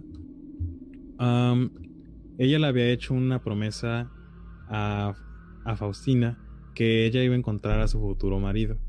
Acudió a su casa y dicen que fue la última vez que la vieron con vida. Un día antes de que, de que ella la visitara, se dice que Faustina le pidió a sus vecinas que alimentaran a sus gatos, que dejaran, que hicieran todos como sus últimos pendientes antes de que ella partiera, ¿no? Ya le había dicho como, ya le había leído su futuro y el futuro de Faustina le decía que iba a conocer a su futuro marido y que iba a estar con el amor de su vida, exactamente. Y que porque ella tenía que salir ya a la estación del tren y porque debido a que según las cartas, según Leonarda, iba a conocer a, ese, a esa persona especial. Mencionan que Faustina se arregló bastante, estaba muy entusiasmada y le contó así a un par de amigas sobre, sobre su futuro. Sin embargo, pues una vez que entró a la casa de Leonarda, desapareció. Dicen que no levantó, esto no levantó sospecha alguna, ya que muchos pensaban que probablemente se había ido del vecindario, pues con el amor de su vida, pero la realidad era otra. Leonarda, pues en estas pláticas le hizo creer que su, su futuro marido estaría en Pola, Italia, y que inclusive era un amigo personal de Leonarda, que la quería conocer. Le empezó a hablar de él, y pues poco a poco fue cayendo, fue cayendo pues en lo que le estaba aconsejando y diciendo. Y fíjense, Leonarda menciona que hablando con, con esta víctima, le hizo que firmara. Ok, le hizo que firmara. Eh, me quedo solito. Eh, le hizo que firmara una carta en donde Leonardo iba a quedar como administradora de sus bienes. Pues ella se iba a quedar sola en, en su patrimonio y demás, iba a quedar solo en el vecindario. Iba a comenzar su nueva vida y simplemente le iba a dar a todo como a todo a Leonardo para que lo administrara y que también le escribiera cartas a sus amigos y conocidos, porque una vez que ella partiera, Leonardo se iba a hacer personalmente cargo de, de entregárselo a cada uno.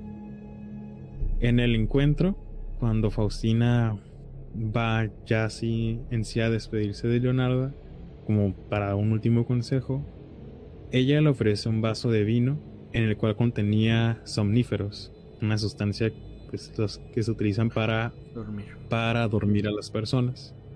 Y que una vez que se durmió, Leonarda la arrastró en una habitación pequeña, tomó un hacha y cortó su cuerpo en nueve partes.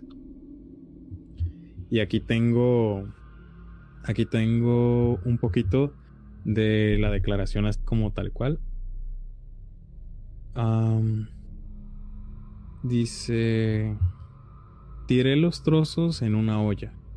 Agregué 7 kilos de sosa cáustica que había comprado para hacer jabón y removí toda la mezcla hasta que los trozos se disolvieron en una espesa papilla oscura que vertí en cubos y vacié en una fosa. En cuanto a la sangre, esperé a que se coagulara y la metió en un horno con un poquito de margarina, amasando así todos los ingredientes. Menciona que con eso hizo pasteles y los sirvió pasteles y galletas y que los sirvió a las mujeres que venían de visita. Así es, o sea que la, la sangre de, de la víctima de las, víctimas, eh, esperaba que se coagulara, la mezclaba con cosas y hacía pasteles y galletas. La señora que después esas galletas las repartía entre las vecinas, eh, comía con ella y comían sus hijos de, las galletas. Y mm, no quiere soltar el otro bombazo, Rafita. ¿Cuál otro? ¿La segunda víctima? Ah, bueno, leemos la segunda víctima. Es que. Bueno, ah, eh, vamos a dejar una cosa para el final. bueno, no casi para el final, pero ahí va para allá, ¿vale? Ok. Em, vale. La segunda víctima. ¿Le sigo? ¿O tú? Ajá, ok. Eh... Ok, la segunda víctima, ¿no? Ok, va. Eh, a los nueve, meses más tarde, cae la segunda víctima, que era la segunda, la segunda amiguita que tenía. Fue el 5 de septiembre de 1940, donde ya tomó la decisión, como en el primero no pasó nada, vio que no hubo, o sea, no levantó sospechas, porque como dijo Rafa, que ella lo tenía bien pensado. Es que fíjense, ella pensaba muy bien cómo iba a actuar. En primero, porque usaba eh, su fama de, de que leía las cartas, una para engañarlas, como a, la que nos contó primero Rafita, la engañó diciéndole que en las cartas le había salido que iba a conocer al amor de su vida en una estación, ¿no? ¿Tú, Rafa? Entonces, sí. le dice que tiene que irse para allá, pero que antes, por cualquier cosa, le firme unos papeles para que a ella le dé como. como. Mm, como libertad de, manejar sus cosas, ¿no? Como de. ¿Cómo, cómo es esto? Sí, firmó una carta para que Leonardo fuera dueña de todos sus bienes. Ajá, por, por X cosa, porque como ella se iba a ir para allá, ¿sabes? Eh, sí. Pues eso. Y esta señora le dijo que no comentara nada. Que no comentara nada porque le iban a hacer como mal de ojo, ¿no? Eh, le iban a, a, a salar eh, lo que tenía, o sea, su, su destino, pues, su, lo que ya había. Entonces, lo poco que ella comentó a la gente fue, algunas amigas, fue de que ya se iba a casar ella, de que se iba a ir de aquí, que ya tenía al hombre, ¿no? Creyendo en las palabras de, de Leonardo. Entonces, pues claro, desapareció y la gente, pues, eh, o sea, ni la maliciaba porque como ella ya había dicho que se iba a ir a casar, ¿Me entiendes? Es como que, ah, pues se fue. O sea, desapareció aquí, pero pues eh, tal vez se fue ya con su hombre y así. Entonces la, pensaba muy bien. Eh, la segunda víctima, les digo, fue en 5 de septiembre de 1940. Y como mm, no pasó nada la primera, pues eh, se animó a hacer la segunda, que fue en contra de Francesca Soavi. Em, de igual manera, días anteriores había pasado la voz de que dejaría Corregio ya que había encontrado un nuevo empleo de directora en un internado. Eh, Leonardo le había prometido un puesto en dicho internado, puesto que un amigo de ella le había comentado que buscaba a alguien de confianza. El amigo era de verdad. el amigo era de verdad. Pero, este... Pues obviamente las intenciones de la señora eran otras. Eh, dice, en esta ocasión le había dicho que no comentara nada a nadie para evitar la mala suerte, que es lo que les digo. Em, que solo se disculpara, que ya que estuviera allá pues, en el otro, en la otra ciudad, eh, con su nuevo trabajo y todo, que nomás mandara una postal diciéndole a sus familiares y a sus conocidos que pues lo siento, eh, que tuvo que salir de prisa, pero pues que pronto, pronto estará, ¿no? Que está muy bien y todo eso las personas se lo compraban. O sea, la, amiga pues se lo compró y pues dijo que sí. Eh, también la había convencido de delegar sus bienes y ocurrió exactamente lo mismo que la víctima anterior. acudió a Leonarda antes de, partir y hizo exactamente lo mismo. le ofreció un, un vasito de vino, durmió y el mismo proceso. Eh, la, desapareció y igual no levantó ninguna sospecha. Todo se ajustó de acuerdo al plan, ya que todo encajaba. Iba a partir hacia su nuevo trabajo en el internado y pues no tuvo tiempo de despedirse. Eh, desapareció y la gente igual es como de bueno, se fue a su nuevo trabajo. Eh, es por eso que ya no la vemos más por aquí. Y dirás tú que por qué iban Ajá, y dirás tú por qué iban como antes de irse. Es que esa era como una especie de acuerdo entre Leonarda y estas mujeres, en el que, por así decirlo, ¿no? Antes de que te vayas me tienes que visitar para tipo darte la bendición o para que no se vaya a salar esta predicción que o agradecerla por esta nueva vida que vas a tener y demás, pero pues lo, lo que no contaban es de que terminaría totalmente fatal y nunca saldrían de esa casa. Más bien de que todo era mentira. O sea. Nada más. O sea, de que sí, de que todo era mentira, nada, nada era cierto. O sea, ella se los inventaba porque, pues, ella necesitaba hacer esos sacrificios para su hijo. Y aviéntate, Rafita, el último asesinato. Ok. El último asesinato ocurrió dos meses más tarde. En esta sí no, entre el primero y el segundo sí se tomó un lapso de nueve meses para cometerlo. Pero ya en este último solo pasaron dos meses. Se confió. Se confió, yo creo que pues ya la había, ya habían sucedido, no había tenido problema alguno con los primeros dos. Y dice que el 30 de noviembre de 1940 una vez que se dio cuenta de lo bien que había funcionado su plan, decidió actuar con una tercera víctima, la cual era Virginia Siopo, de 59 años de edad, que es la que mencionamos que era ex cantante o de ópera. Y para, para esta víctima, según las cartas, su destino estaba a punto de cambiar, pues Leonarda le dijo que en, en Florencia, un empresario en el ámbito del teatro necesitaba una secretaria con experiencia en el ámbito, que incluso, de nuevo, que Leonardo habló con él y que le ofreció darle un trabajo a Virginia. No sin antes, se vuelve a repetir, rogarle que no dijera nada. Pero igual que con las anteriores víctimas, Virginia empezó a esparcir la gran noticia, pues con todos sus, sus allegados. No aguantó. No aguantó. ¿Están comentando algo?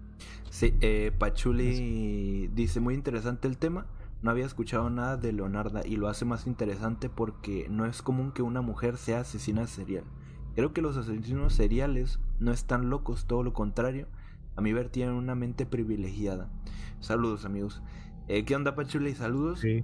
¿Qué onda Pachuli? Saludos. Y es exactamente lo que decíamos que si esa imaginación, esa inteligencia que tienen para idear sus planes y hacer las cosas que quisieran, las eh, usaran para otras cosas como el arte o lo que tú quieras, o sea, serían leyendas. Pero, mm, pues no, lamentablemente no. Que ese sería otro buen tema.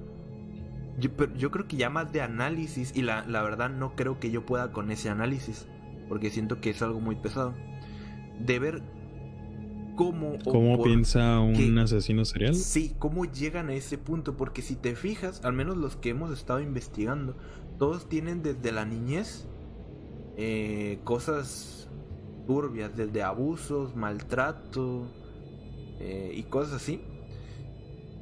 Entonces, ¿cómo todo eso los va llevando a, a, eso? Aunque me imagino que habrá asesinos que no hayan tenido una, una mm, em, infancia difícil, pero igual por alguna cosa terminaron siéndolo. Entonces, eso está muy interesante, pero si le soy sincero, no creo poder aguantar ese tema porque no le sé y siento que eh, es algo muy complicado que alguien que sí Como que quedaríamos a, deber, ¿no? tal vez. pero estaría interesante tal vez invitar a alguien que sí o sea, pues que aquí esté con nosotros hablando un poquito. Sí, sí, Para ahí para después.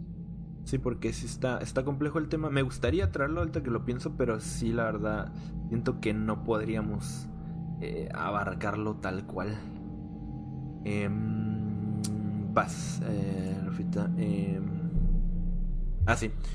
Pues empezó a comentarle a todos, ¿no? No se aguantó las ansias y le empezó a decir a todos que, que, que se iba, ¿no? a su nuevo trabajo. Ah, sí. ¿Le sigo o tú le sigues? No, no, tú, tú termina, termina. ¿Ah, yo? Sí. Ah, ok. Es que aquí leí el comentario que dice: No es necesario que alguien pase por maltrato o algo en su infancia. Exactamente, como decíamos, que nosotros también podemos pensar que es así, pero ahora sí que cada caso tiene su particularidad que lo hace. Puede ser una situación detonante, lo cual lo llevó a hacer algún crimen atroz como es el de en este caso que tiene un poquito de ambas que ya había mejorado tal vez un poco su situación en, en su adultez pero el hecho de tener a su hijo lejos y tener miedo de que está en la guerra la hizo pues como se dice apoyarse en todas estas magias oscuras y ahora que estamos viendo sacrificios humanos todo con tal de proteger a sus hijos. Que fíjate, no es una causa mala o egoísta. ¿Sabes? Porque hay otros asesinos que mataban por, por matar, por, por placer o porque ya lo traían. Aunque también siento que ella, ya para la tercera víctima, ya lo empezaba a sentir un poco más fluidito, ¿eh? Como de que, ah, mira qué sí, fácil. Pues ya. Sí, eh, me da la sensación. Porque es verdad que para los otros sí se tomó su buen tiempo. Y para esta fueron dos meses después de haber matado a la segunda. Sí. Sí, como que yo creo que. Bueno, ahorita vamos a ver. Ya para este, por así decirlo, ya perfeccionó su técnica. Ya no tuvo tantos. Errores. Pues me imagino, ¿no? Que en el primero tal vez sí tuvo un poquito de remordimiento cuando estaba partiendo a la, a la mujer en nueve partes. Pero ya, como que pues, el segundo ya, y el tercero ya se le hizo más fácil. Que por cierto, en la pantallita de abajo, eh, todo lo que sale es, es, real. O sea, esa es la cazuela y esos son los martillos, las hachas que usaba. También aparece esta. Es la imagen de una representación, sí, de abajo, de cómo ella eh, pues tenía ya las, a las víctimas en su, en su mesita, aquí sus instrumentos y las fotos de las víctimas. Up, up, up, eh, se dice que esos, um, los utensilios, las herramientas que, te, que, que, usaba, están en un museo, ¿no? En un sí, museo están en, un museo. Criminológico, criminal, algo así, ¿no? De, de, uh -huh. de, Italia. Y aquí está con su esposo, mírenlo. Ese era su esposo, su primer esposo. Y esta es su casa. Ahí es donde vivía, ahí donde está abierto. Ahí es donde metía a las víctimas. De donde entraban. Ahí pueden ir checando la pantallita, todo lo que trae ahí es real y va con, eh, en relación a, a, a, lo que vamos contando. A lo que estamos comentando. Uh -huh.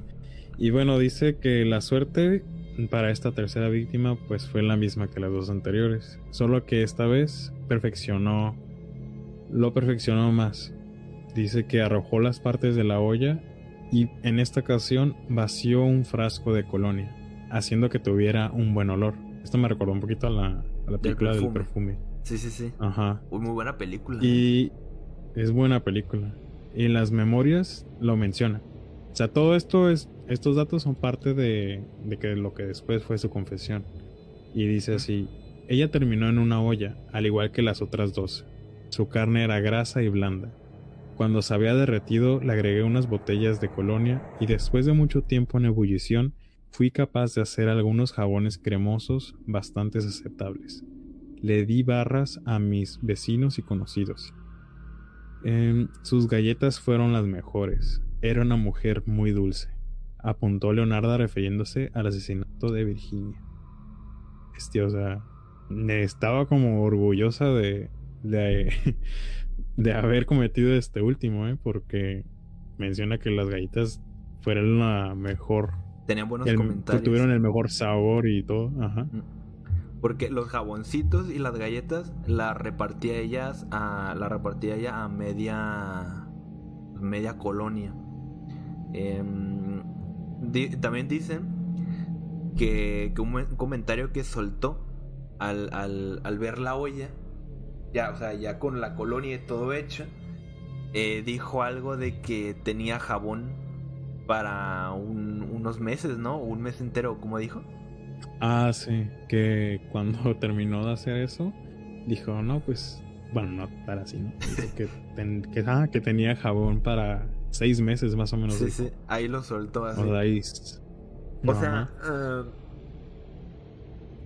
sí, tremendo. Más adelante, más adelante alguien la cuestiona.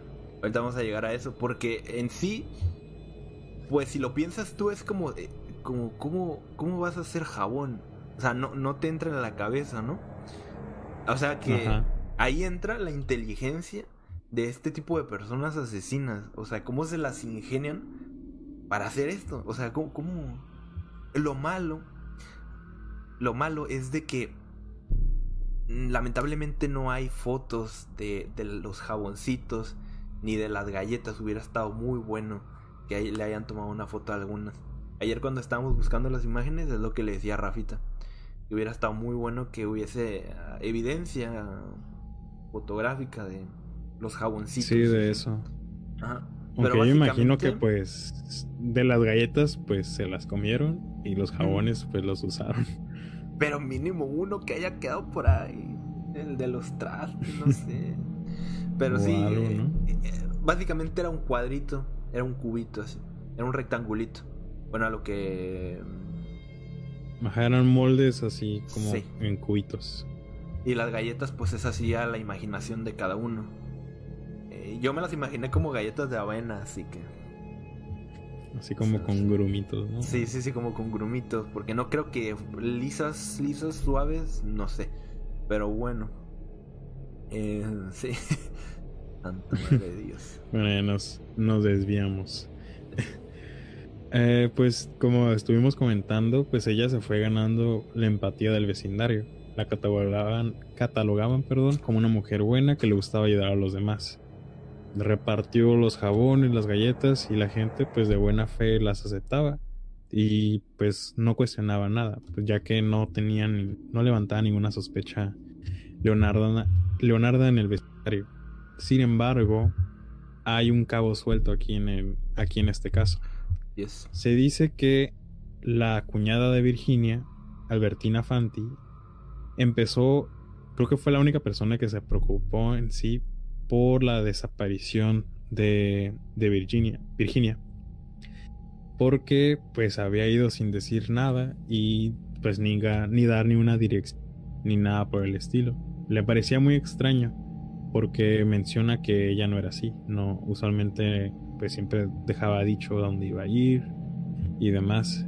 Y pues ya había pasado tiempo desde, desde que no sabía nada de ella y no ni una sola noticia. Y fue entonces aquí cuando ella decidió denunciar la desaparición a la policía. Y cuando la policía interrogó a, la, la, cuñada, a la, que está, a la que estaba haciendo todo este movimiento, mencionó que la última vez que había visto a Virginia fue entrando a la casa de Leonardo. Es el, cabo suelto de, del caso. O sea, hubo un testigo que, que vio cuando entró. No vio todo lo, lo, que pasó después, pero sí la, sí la vio entrar. Entrar y no salir. Y, y aquí es cuando pues se pone interesante, pues dicen que tras hacer las debidas investigaciones encontraron ahora sí que las tres amigas de Leonarda habían desaparecido sin dejar rastro alguno. O sea, ya lo raro era de que justo tres amigas de ella habían desaparecido así a lo raro.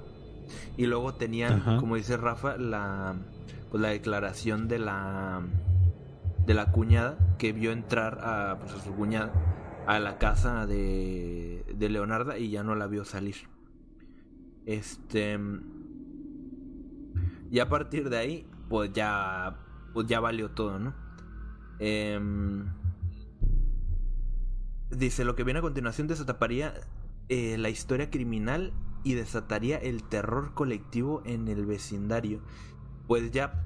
Eh, a partir de ahí se dieron cuenta de que comieron y se bañaron con restos de, de humanos, pues, de las víctimas. Eh, cuando catearon la casa de Leonarda descubrieron las joyas y pertenencias de las tres víctimas ocultas eh, abajito de unos ladrillos. Me imagino que había uno falso y abajito los enterraba y les ponía ahí. Que yo me lo pregunto que cómo encontraron eso, ¿eh? Que estaría cañón. O sea, me parece buen escondite, vaya. Y dice, al interior eh, de un cuarto encontraron tres hachas, cuchillos y un caldero, eh, donde sumergía los cuerpos para hacerlos jabón. Además se pudo encontrar la dentadura de las tres mujeres. Mm, como ya saben, o como dicen, eh, del cuerpo lo más complicado de, destruir, de desaparecer, son, pues, los, son los dientes. O creo que no se pueden destruir, ¿no? Ni, ni, no, siempre quedan los dientitos. Entonces, pues las dentaduras estaban ahí. Y como les dije, los objetos eh, están en el Museo Criminológico de Roma. Ahí los pueden visitar. Y este, de hecho, aquí están también. Ahí está apareciendo, de hecho, la chita, el martillo. Y ahí está. Esos son los instrumentos y la cazuela que usaba. Eh, fotos reales de, pues, de, de hace años. Y esta es una imagen de más o menos eh, como una representación, ¿no? De cómo se... Una representación de, del acto. Y esa es una foto del museo, así se encuentra. Ella, la foto de sus víctimas y los utensilios que, que usaba. Em, bueno, y en la confesión, ya cuando ya la tuvieron, detuvieron también al hijo porque creían que él era cómplice. porque no creían que Leonarda actuara sola. O sea, eh, no creían ellos que ella solita llevó a cabo eh, tres asesinatos y también, o sea, excepto por el, por el último. Em, y así que, pues, eh, para ellos lo más este lógico es que el, lo más lógico es de que alguien le ayudaba y pues quién más pues, pues su hijo el que andaba en la guerra el que protegía. Eh, dice a pesar de la evidencia y todo aún así decidieron enjuiciar a su hijo eh, ella pues apelaba y apelaba que lo había hecho sola y le dieron una como una oportunidad de demostrar que en verdad había sido ella sola la llevaron a un este a una morgue agarraron un cadáver y este y esperaron a que bueno o sea le dieron chance para que les demostrara que ella podía pues hacer lo que hizo con los otros cuerpos y en qué tiempo y creo que fueron ajá, 12 minutos que logró despedazar un cuerpo en 12 minutos y aquí como dato curioso, a un carnicero le toma de 20 a 30 eh, minutos cortar un cerdo. Para más o menos darnos una idea. O sea que trabajaba... Trabajaba rápido. Eh, dice Leonardo por su lado eh, intentó convencer pues al, al, juez de que su hijo pues no tenía nada que ver y con esto lo consiguió después de, de haber despedazado el, cuerpo de la morgue pues ya dejaron libre al, al hijo Em, y yo encontré por ahí que, o sea, porque mencionan en un punto del caso que al final sí terminan enjuiciando al hijo porque descubren que él llegó a mandar alguna de las cartas de las víctimas. ¿No, recuerdan que uh, les había pedido les había pedido a ellas que escribieran como a sus familiares así? Sí, sí.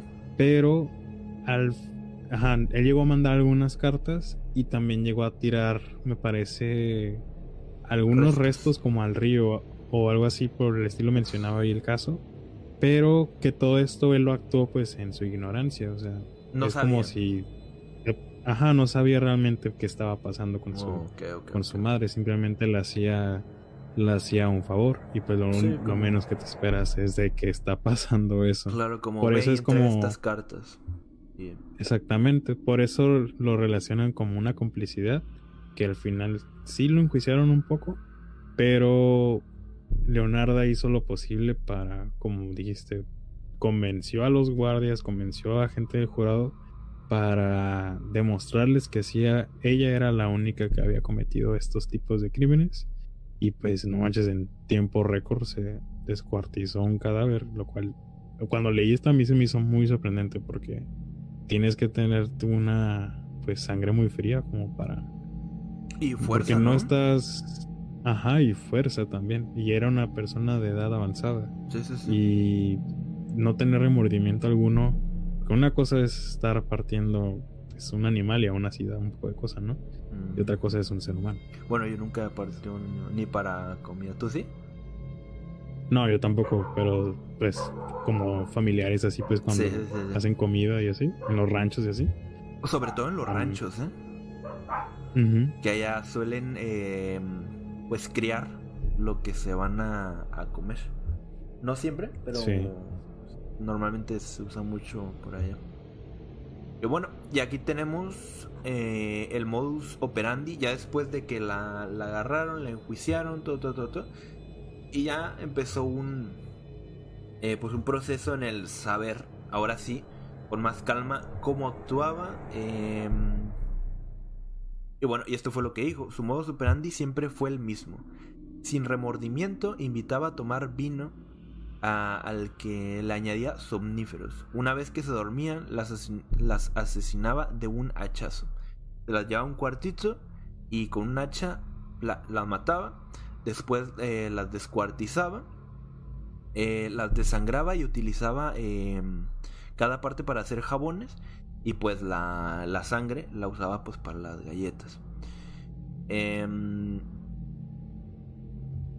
eh, y después de cinco años, eh, su hijo ya fue puesto en libertad eh, por falta de pruebas. Cinco años, ¿eh? A pesar de lo que... De, de todo el rollo ahí de, de, lo que defendía la mamá y eso. A ver, que tampoco dista tanto la, la, las leyes o los polis de ahora a los de antes, ¿eh? Porque ahora es casi lo mismo. O sea, si te agarran, aunque no seas culpable, tienes que pasar por un proceso.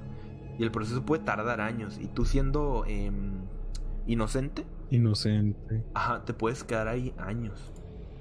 Eso es curioso también. Incluso en el 1830, 1840, ¿en qué año andamos por aquí más o menos? Por ahí, ¿no? Ajá. en el más o menos. 1800 eh, la ley se movía igual. Em, tu, tu, tu, tu. Y pues ya creo que nos pasamos a. Es el. El desenlace, ¿no? Ajá, pues el desenlace en sí del caso. Pues ya vimos que. Que la agarraron con las manos en la masa, literal, de las galletas y, y todo el show. Eh, ella no quería que encarcelaran a su hijo.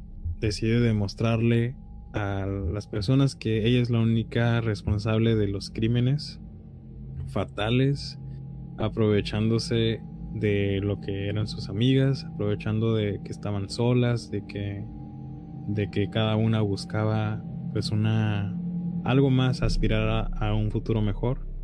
Y pues llegó el día del juicio, en donde Leonardo trató de justificar sus hechos todavía, o sea, que había una razón aparente por la cual ella ella cometió pues dichos dichos asesinatos, diciendo que se trataba de un tributo de sangre debido ahora sí a la memoria de su difunta madre. Porque menciona que su madre se le aparecía en sueños, amenazando con tomar la vida de sus hijos si a cambio no realizaba sacrificios de vidas inocentes. Aquí es donde entra un poquito en conflicto porque al principio mencionaba que había la razón principal era por el miedo de perder a sus hijos. Pero lo que estamos viniendo, hemos venido comentando a lo largo del caso, la parte de la amenaza de la mamá, como que te digo, sigue ahí, siguió en aumento, que se volvió una verdad, que para ella ya, ya pues en el- para este estado mental estaba totalmente en otra parte, donde pues ya decía que su mamá se hacía presentes en, en sus sueños y todo, pero no sé qué piensas tú de esto. Eh, yo pienso igual que fue creciendo. Eh, lo que dije al principio, que mm, la mamá no tenía nada que ver con cosas de brujería ni nada de eso. Simplemente fue por el enojo de que ella eh, pues se quiso juntar con otra persona simplemente por escapar de, de su familia, del maltrato. La mamá se molesta Sí, porque recuerden que ella ya la tenía prometida con un primo de él. eh, cosa pues rara. Y este. Ella se va y ella le lanza una maldición. Pero le lanza una maldición en el sentido como, les digo, como de enojo, como de... De pues te maldigo a ti a tus hijos y esto y esto y esto. Pero no porque realmente le estuvieran haciendo un maleficio o algo así. Pero ella se lo tomó muy personal. Y quizá puede ser que ahorita lo estoy pensando porque a ella como le gustaba el tema este del ocultismo y la magia y todo esto. Entonces quizá por eso se lo tomó tan personal como de... o tan real. De que se lo fue creyendo. O sea, año con año, con año, con año. Iba como creciendo eso. Y, y se iba como... Pues... Como... ¿Cómo se Pues aterrando, como perturbando más la idea de, de, de que fuera verdad, de que algo, no a ella, sino a sus hijos.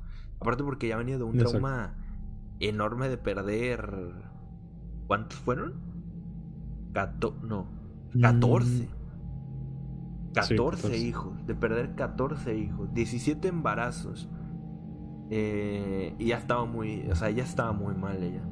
Entonces sí entra como en un conflicto ahí. Porque al principio dice que los sacrificios los hacía para proteger a su hijo. Que estaba en la guerra. Y después, eh, cuando ya pasó lo del juicio y todo, se trataba de defender con que em, esto lo hacía porque su mamá se lo pedía. O más por una amenaza de su mamá de que se le aparecía en sueños, de que si no mataba eh, a, pues, personas cercanas de ella eh, como sacrificio, ella iba a tomar la vida de sus hijos. Entonces sí, al final es como que sí era para proteger a sus hijos, pero siento que esta parte de la mamá yo creo que ya era muy de ella. Es como como de Sí, como que ya, ya ahí lo metió de más, ¿no? Tal vez. Sí, a lo mejor pues los sueños sí los tenía, pero yo no creo que realmente fueran sueños, sino era algo que ella traía ya acá. Y o sea, ya estaba muy, como dice, muy paniqueada en ese tema, pues, de, de la maldición y de, sus hijos. Pero creo que miraba peligro en todas partes. Pero al fin y al cabo, pues, mm, lo que hizo siempre fue por sus hijos. O sea, por la mamá o no, eh, siempre lo hizo por, por el bienestar de sus hijos. Que digo, eso es curioso porque normalmente los asesinos, que al menos que yo he visto, siempre actúan como por por placer a matar o por despecho o cosas así. Pero esta, esta es curiosa porque lo hacía para sus hijos. O sea, no, no se. No se justifica. Pero. Bueno, es curioso. Es, es muy curioso. Sí, es, es simplemente curioso que eso haya sucedido de esa forma.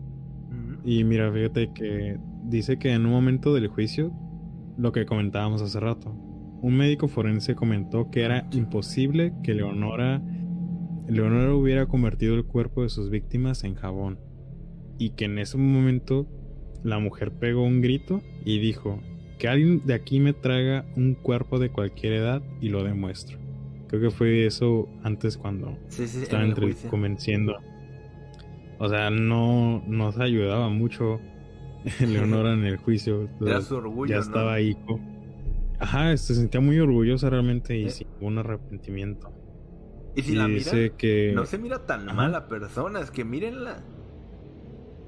¿Sabes? O sea, se mira buena onda, o sea, se mira bien, se mira. ¿Quieres poner un poquito del audio original del video o pues nomás para darnos una idea de cómo? Oh, si la quieren escuchar, se la ponemos. Se las ponemos, se las ponemos, Entonces, sí, o sea, ella se sentía muy orgullosa desde sus galletas hasta mm, hasta cuando la, la cuestionaban. Como este tipo que la cuestionó de que, no creo que sea posible eso. o sea, sí, o sea, no le importó como... Bueno, es que ella nunca lo negó, ¿eh? Simplemente se justificaba. nunca lo negó. Simplemente no quería que se le culpara al hijo. Sí. era. Yo hice todo, pero pues a mi hijo no lo metas. E, es, lo que, lo que seguimos diciendo. O sea, todo gira en torno a sus hijos. ¿Saben cómo? Simplemente por protegerlos. No importa lo que le pasara a ella, ella lo, aceptaba y, dio eh, santo y seña de cómo lo hacía. Pero a sus hijos no quería que los tocaran. Ahí les va. Pantalla número 2. Aunque va a estar en italiano, pero. Está en italiano, pero. Para que escuchen cómo hablaba y eso. Vittima della superstizione, spinta da un morboso ed aberrante amore materno, Leonarda Cianciulli ha ucciso. Cianciulli. Credeva così di placare gli spiriti maligni che dovevano, secondo la profezia di una fattucchiera, ucciderle i figli. La legge mi ha condannato. E che mi importa della sua condanna? Trent'anni l'ergastolo e la fucilazione. Ma che mi interessa a me? 17 figli. Ah, cari miei, se anche a voi moriranno 13 figli, non solo faresti ciò che ho fatto io. Una, so una madre solo può comprendermi, la legge mai. Forse la ciencia mi ha compreso. Esta, así hablaba. Eh, y como decimos, es que ella nunca lo negó, simplemente quería cuidar a sus hijos. Era una mamá cuidando a sus hijos. ¿Que se justifica todo? No, pues no, no justifica haber asesinado a otras mamás, ¿no? E hijas y, esposas y, hermanas, ¿no? Pero... Sí. Pero es curioso, es muy curioso, sin duda. Y pues el desenlace en sí de esta trágica historia de, de crimen real, pues es que el tribunal pues terminó declarándola culpable de los crímenes y la condenaron a 30 años de prisión y 3 años en un asilo criminal. Bueno, asilo-manicomio, que es un poco del video que pudimos ver ahorita, que es donde está ella. Acertó la y Ajá, acertó al final. Y lo que yo me puse a pensar, bueno, ahorita doy mi conclusión. am, dice que murió en el manicomio de mujeres de Pozzuoli el 15 de octubre de nove- 1970, perdón, a la edad de 77 años, abatida por una ap- aplopegia cerebral. O sea, como una especie de. Como.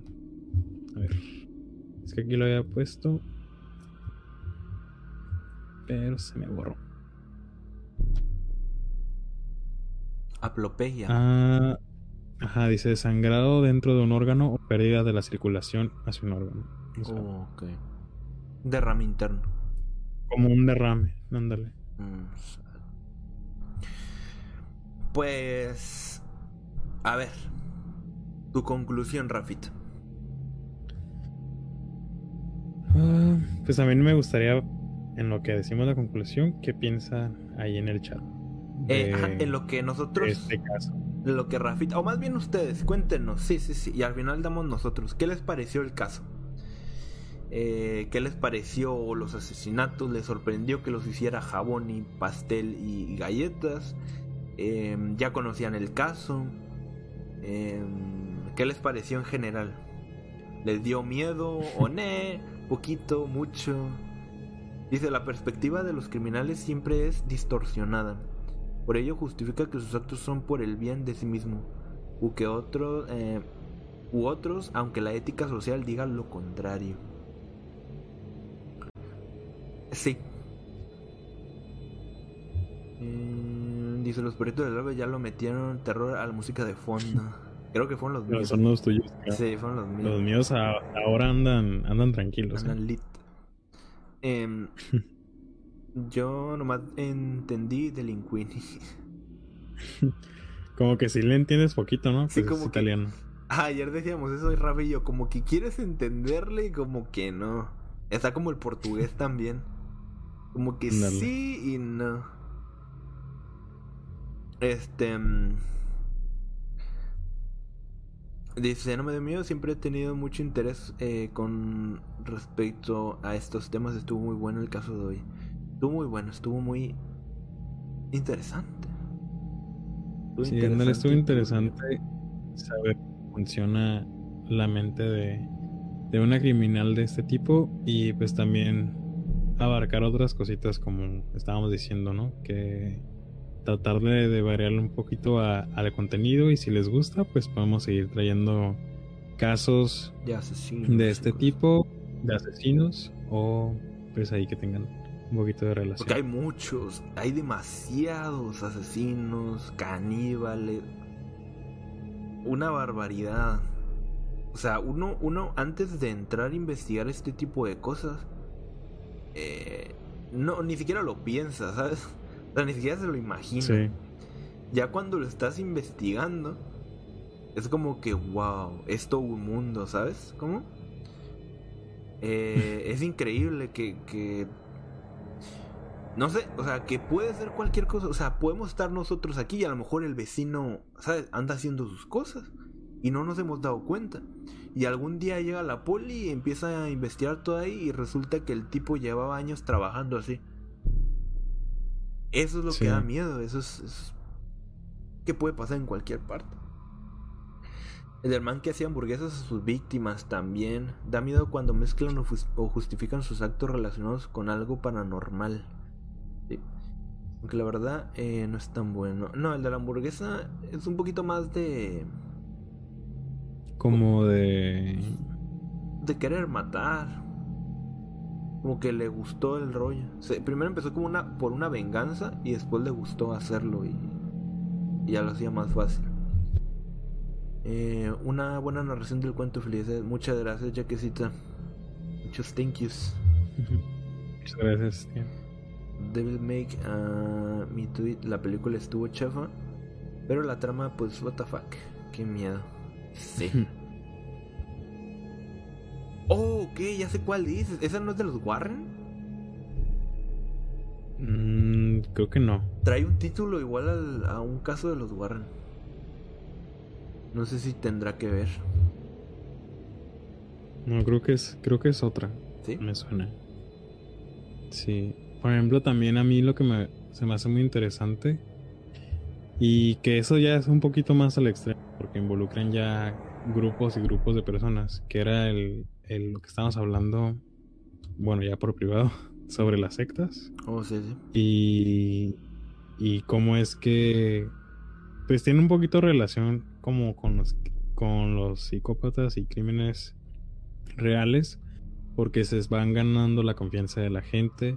Actúan de cierta forma, tienen ciertos patrones. Y cuando los Y- tienen, cuando los tienen, pues ya. Pues terribles consecuencias pasen. Igual y estaría bien después, después traer algún caso de esos, como el Heaven's Gate. Sí. O uno que vimos que también ocurrió aquí en, en Tijuana, Tijuana. Que está interesante. Yo creo que eso, eso estaría bueno. Eh, Ah, sí, es de los Warren, mira. lo, que lo que pasa con los Warren. Íbamos, les, les contamos, íbamos a traer un caso eh, hoy lunes de los Warren. Estaba muy bueno el caso, ya lo teníamos. Pero resultó ser que la gente empezó a sospechar un poco del caso. Y al final sale la, la familia, la mamá, diciendo que, bueno, eh, solo mentimos en algunas cosas, pero otras sí fueron ciertas. Entonces ahí es como que ya le cortas el rollo totalmente. Y luego investigando Sí. un poquito más, Rafita eh, vio que los casos de los Warren son muy cuestionados. Eh, de, de la veracidad, pues. Y- Sí, es que una cosa, ahí lo podemos separar, ¿no? Como una cosa son los Warren como investigadores paranormales Y y, otra cosa casos. son los casos. Que ahí, la, como dices, la familia puede meterle un poquito más sí. o, o así y por lo mismo se cuestionan bastante. Pero no decimos que no haya pasado de cierta forma o, o que sea falso del todo. Porque Sino que ya está se ese, termina- ese punto de duda. Pues. Sí. Pero no digo que no, que no vayamos a traer alguno. Probablemente sí, porque son buenos. Porque estuvimos viendo unos y son muy buenos. Eh, entonces probablemente sí traigamos alguno. Pero hay que investigarlo bien. Porque sí íbamos a traer ese. Pero también lo que no nos gustó fue eso, pues de que ya mm, confesaron de que algunas cosas sí no eran verdad. Y ya mu- tenía muchas acusaciones de que pues eran falsos. Y pues normalmente nosotros aquí queremos traer como cosas que sean verdad o que se puedan medio comprobar, aunque sea. Y ya al final, pues ustedes tendrán la decisión, ¿no? Pero pues. Pero sí, no nos cerramos, no nos cerramos a, a traer. Entonces, Rafita, oficialmente cumplimos dos horas de directo. así es, se acaba, señores. Algo para Se pasó bien despedir? rápido. Pasó rápido. Buenas las conclusiones, tal vez. Pues las, la mía. O... Ajá. sería de que. mm, Uy. Ay, em, es que. es que siento como unas. Una cosa de querer como justificar a la. A, a, a Leonarda. Pero otra de que no se puede justificar, ¿sabes? Como. Es como que pienso de que, bueno, es que su infancia fue muy injusta, o sea, desde el inicio. Es como que todo estuvo mal. Pero también pienso que cuando se juntó con este Rafa, em, como que, o sea, ya estaba bien. O sea, ya no estaba sufriendo. Eh, bueno, al menos en, en, en, en cuanto a su entorno. A lo mejor mentalmente seguía dañada, yo creo que sí. Eh, pero en cuanto a su entorno ya estaba todo bien. Tenía ya su familia, eh, tenía su trabajito. Su esposo pues sí era algo borracho, pero cuando lo dejó todo iba bien. Lo que le volvió a prender el switch fue cuando su hijo se lo llamaron a la guerra y le entró ese esa obsesión de, de querer protegerlo a como diera lugar y ahí valió todo. Mm, Así que bueno, mi conclusión es de que pues no tiene justificación, evidentemente lo que hizo no, no, no lo puede tener. Pero sí me deja un poquito como de que ah, es un poquito, fue un poquito injusto para ella eh, desde el inicio. Eh, quizá otra cosa hubiera sido, ¿no? Si, si no le hubiese tocado vivir lo, de, lo del inicio, pero... Pero sí, yo es, me quedo con que es un caso muy raro, es un caso muy especial porque, lo vuelvo a repetir, es que todo era por sus hijos, eh, era por protegerlos, por no volver a sentir esa, esa, volver a pasar eso eh, de la pérdida de, de, uno, ¿me entiendes? Es como de que, Sí. ah, eh, es como que te entiendo, hermana, pero no, no era ahí, ¿sabes? Mm, no sé, me deja, me deja ah, agridulce, aunque tampoco entiendo por qué hacer jabón a las personas.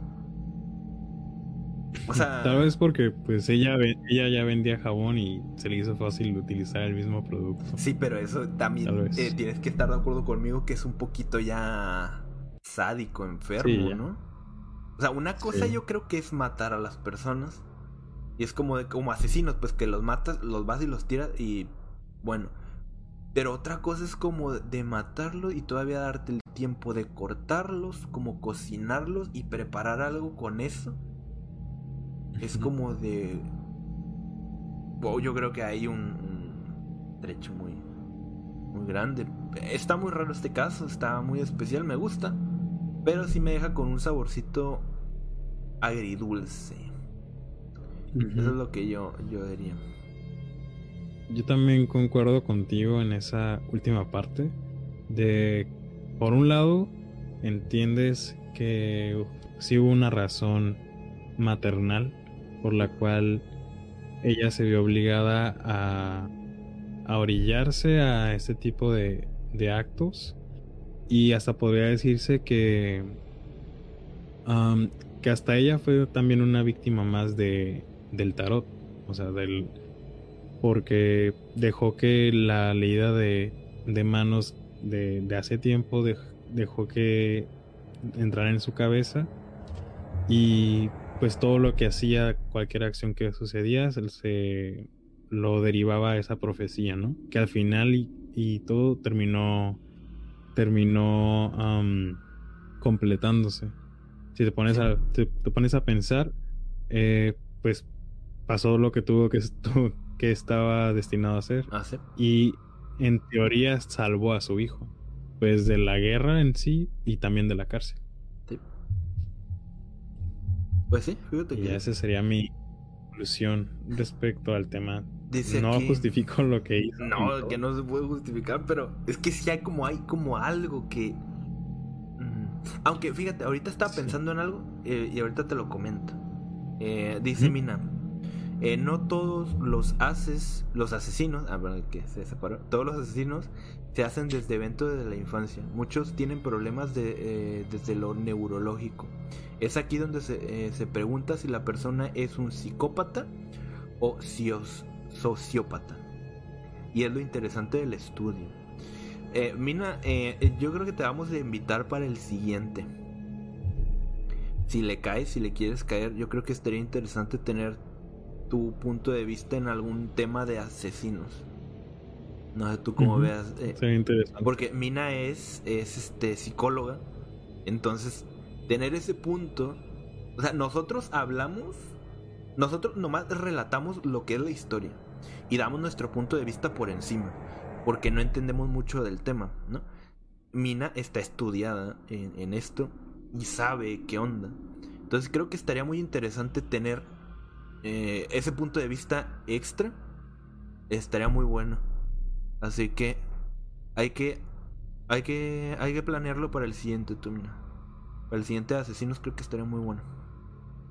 Y, y por último quería comentar lo de ahorita que estabas diciendo lo del lo del esa cosa maternal que, que sentía eh, la Leonardo Leonardo. Es de que si ¿Un papá no estaría dispuesto a matar por sus hijos? No teniendo Mm, la infancia que ella tuvo. O sea, ¿tú crees que una mamá de una familia normal no mataría por su hijo? Pues yo creo que depende, ¿no? Si lo viera en peligro. bueno, es que Porque a lo mejor en la cabeza de ella realmente estaba en peligro. En un peligro inminente. Y eso la llevó a hacer las cosas sin pensarlo. Entonces yo sí. ahorita, ahorita pienso, una mamá, bien así, sin haber pasado por nada, es una mamá normal, tu vecina, ¿no mataría por salvar a su hijo viéndolo en peligro? Pues sí. Puede ser. Bueno, no sé si no sé si matar, pero siempre está la frase esa, ¿no? De que Sí, sí, sí, sí. darías, Ah, daría la vida. darías- por- exacto. Está interesante, ¿eh? ya si Ah. te metes un poquito más allá, está interesante de pensar, pero...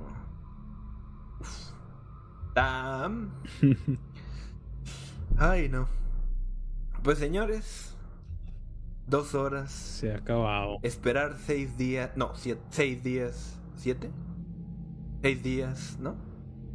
Para Moquita. Sí. Es eterno la espera y llegado el momento es tan rápido. Se pasa tan de volada. Pero bueno, así es. Gracias por escucharnos una vez más aquí en Mo- Terror Radio.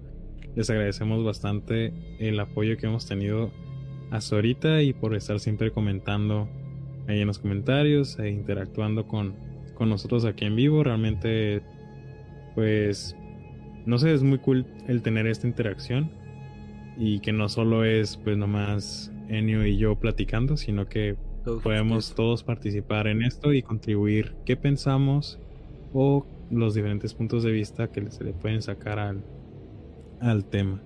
Y pues muchas gracias. Dice, hola amigos, el tema de asesinos seriales es muy interesante. Nunca se sabe qué es lo que pasa por su mente. Se dice que los asesinos seriales dejan pasar al menos un mes para cometer otro crimen. Eso es lo que decíamos, es que para intentar in- entender cómo piensan, cómo razonan, está muy cañón. Pero justo por eso, realmente vamos a traer a Mina en el siguiente. A fuerzas, aunque no quiera. La vamos a traer aquí. Porque sería muy buena, muy, yo creo que aportaría bastante su punto de vista, la verdad. Sí. Eh, porque les digo, nosotros hablamos por encimita de los temas. Y ella, como ha estado aquí en los comentarios, va un poquito ya más a lo... ¿Cómo podríamos decir? Sí, pues a cómo funciona ya su, su mente o, o cuál es la... A qué se debe. Así es. Dice, dice Pachuli, tengo un tema que me parece muy interesante. Se llama la combustión espontánea. Nunca la he escuchado eso. Mm, no, yo tampoco. Bueno, combustión es... es la combustión, ¿no? Cuando algo prende. La película de, de Strangers, inspirada en la secta o algo así, lo, de, y- que idolatraba a Manson. Los Ah, extraños. Creo que sí la he visto, ¿no? Me suena. Me suena que sí. Me suena, me suena. Entonces, eh, sí, eso de los mansos está súper loco también. Tiene un chorro, un chorro de historia. También estaría chido después a ver si lo traemos. Poco a poco iremos Más trayendo. desmenuzado. Ajá, iremos trayendo Charles temas eh, de asesinos seriales y así de, mm, de. de ¿Cómo se llama? De. mm, Pues crimen real. De crimen real nada. y otro pues de fantasmas, apariciones y eso. En Alice hace un comentario de la combustión. ¿O sí? Necesito vérmela otra vez, mina. Perdón. Tengo que, es que yo tengo una mente que tengo que, o sea, que se me borra todo. Ahorita me lo he hecho otra vez. Hay tiempo, mañana descanso. Pero bueno, señores, como dijo Rafita, un gustazo estar aquí. Muchas gracias a todos por eh, acompañarnos en una emisión más, en el quinto episodio, para ser más exactos. Eh, esperamos que les haya gustado mucho, que se lo hayan pasado bien, se hayan entretenido, em, que hayan aprendido algo. Y, y pues nada, ¿Sabes qué aprendí yo? ¿qué aprendiste? A nunca aceptar galletas de extraños. Nunca aceptan, no, ni nada, o sea, ni jabones, ni galletas, ni nada, nada, nada, nada. No acepten nada, a menos, no, ni aunque sea muy compa, la verdad. O, bueno, ahí ahí se lo dejamos a ustedes, la verdad. Pero yo después de esto sí me la pienso, la verdad. Eh, y pues bueno, señores, eh, muchas gracias por todo. Nos vemos el siguiente lunes. Y ya saben, si quieren ver streams de juegos y todo eso, eh, entre semana nos vemos en Twitch. Y pues nada, un abrazote. Y igual, muchas gracias por todo. Y hasta luego. Hasta luego. Ay, ¿qué hice? Ah, cancioncita.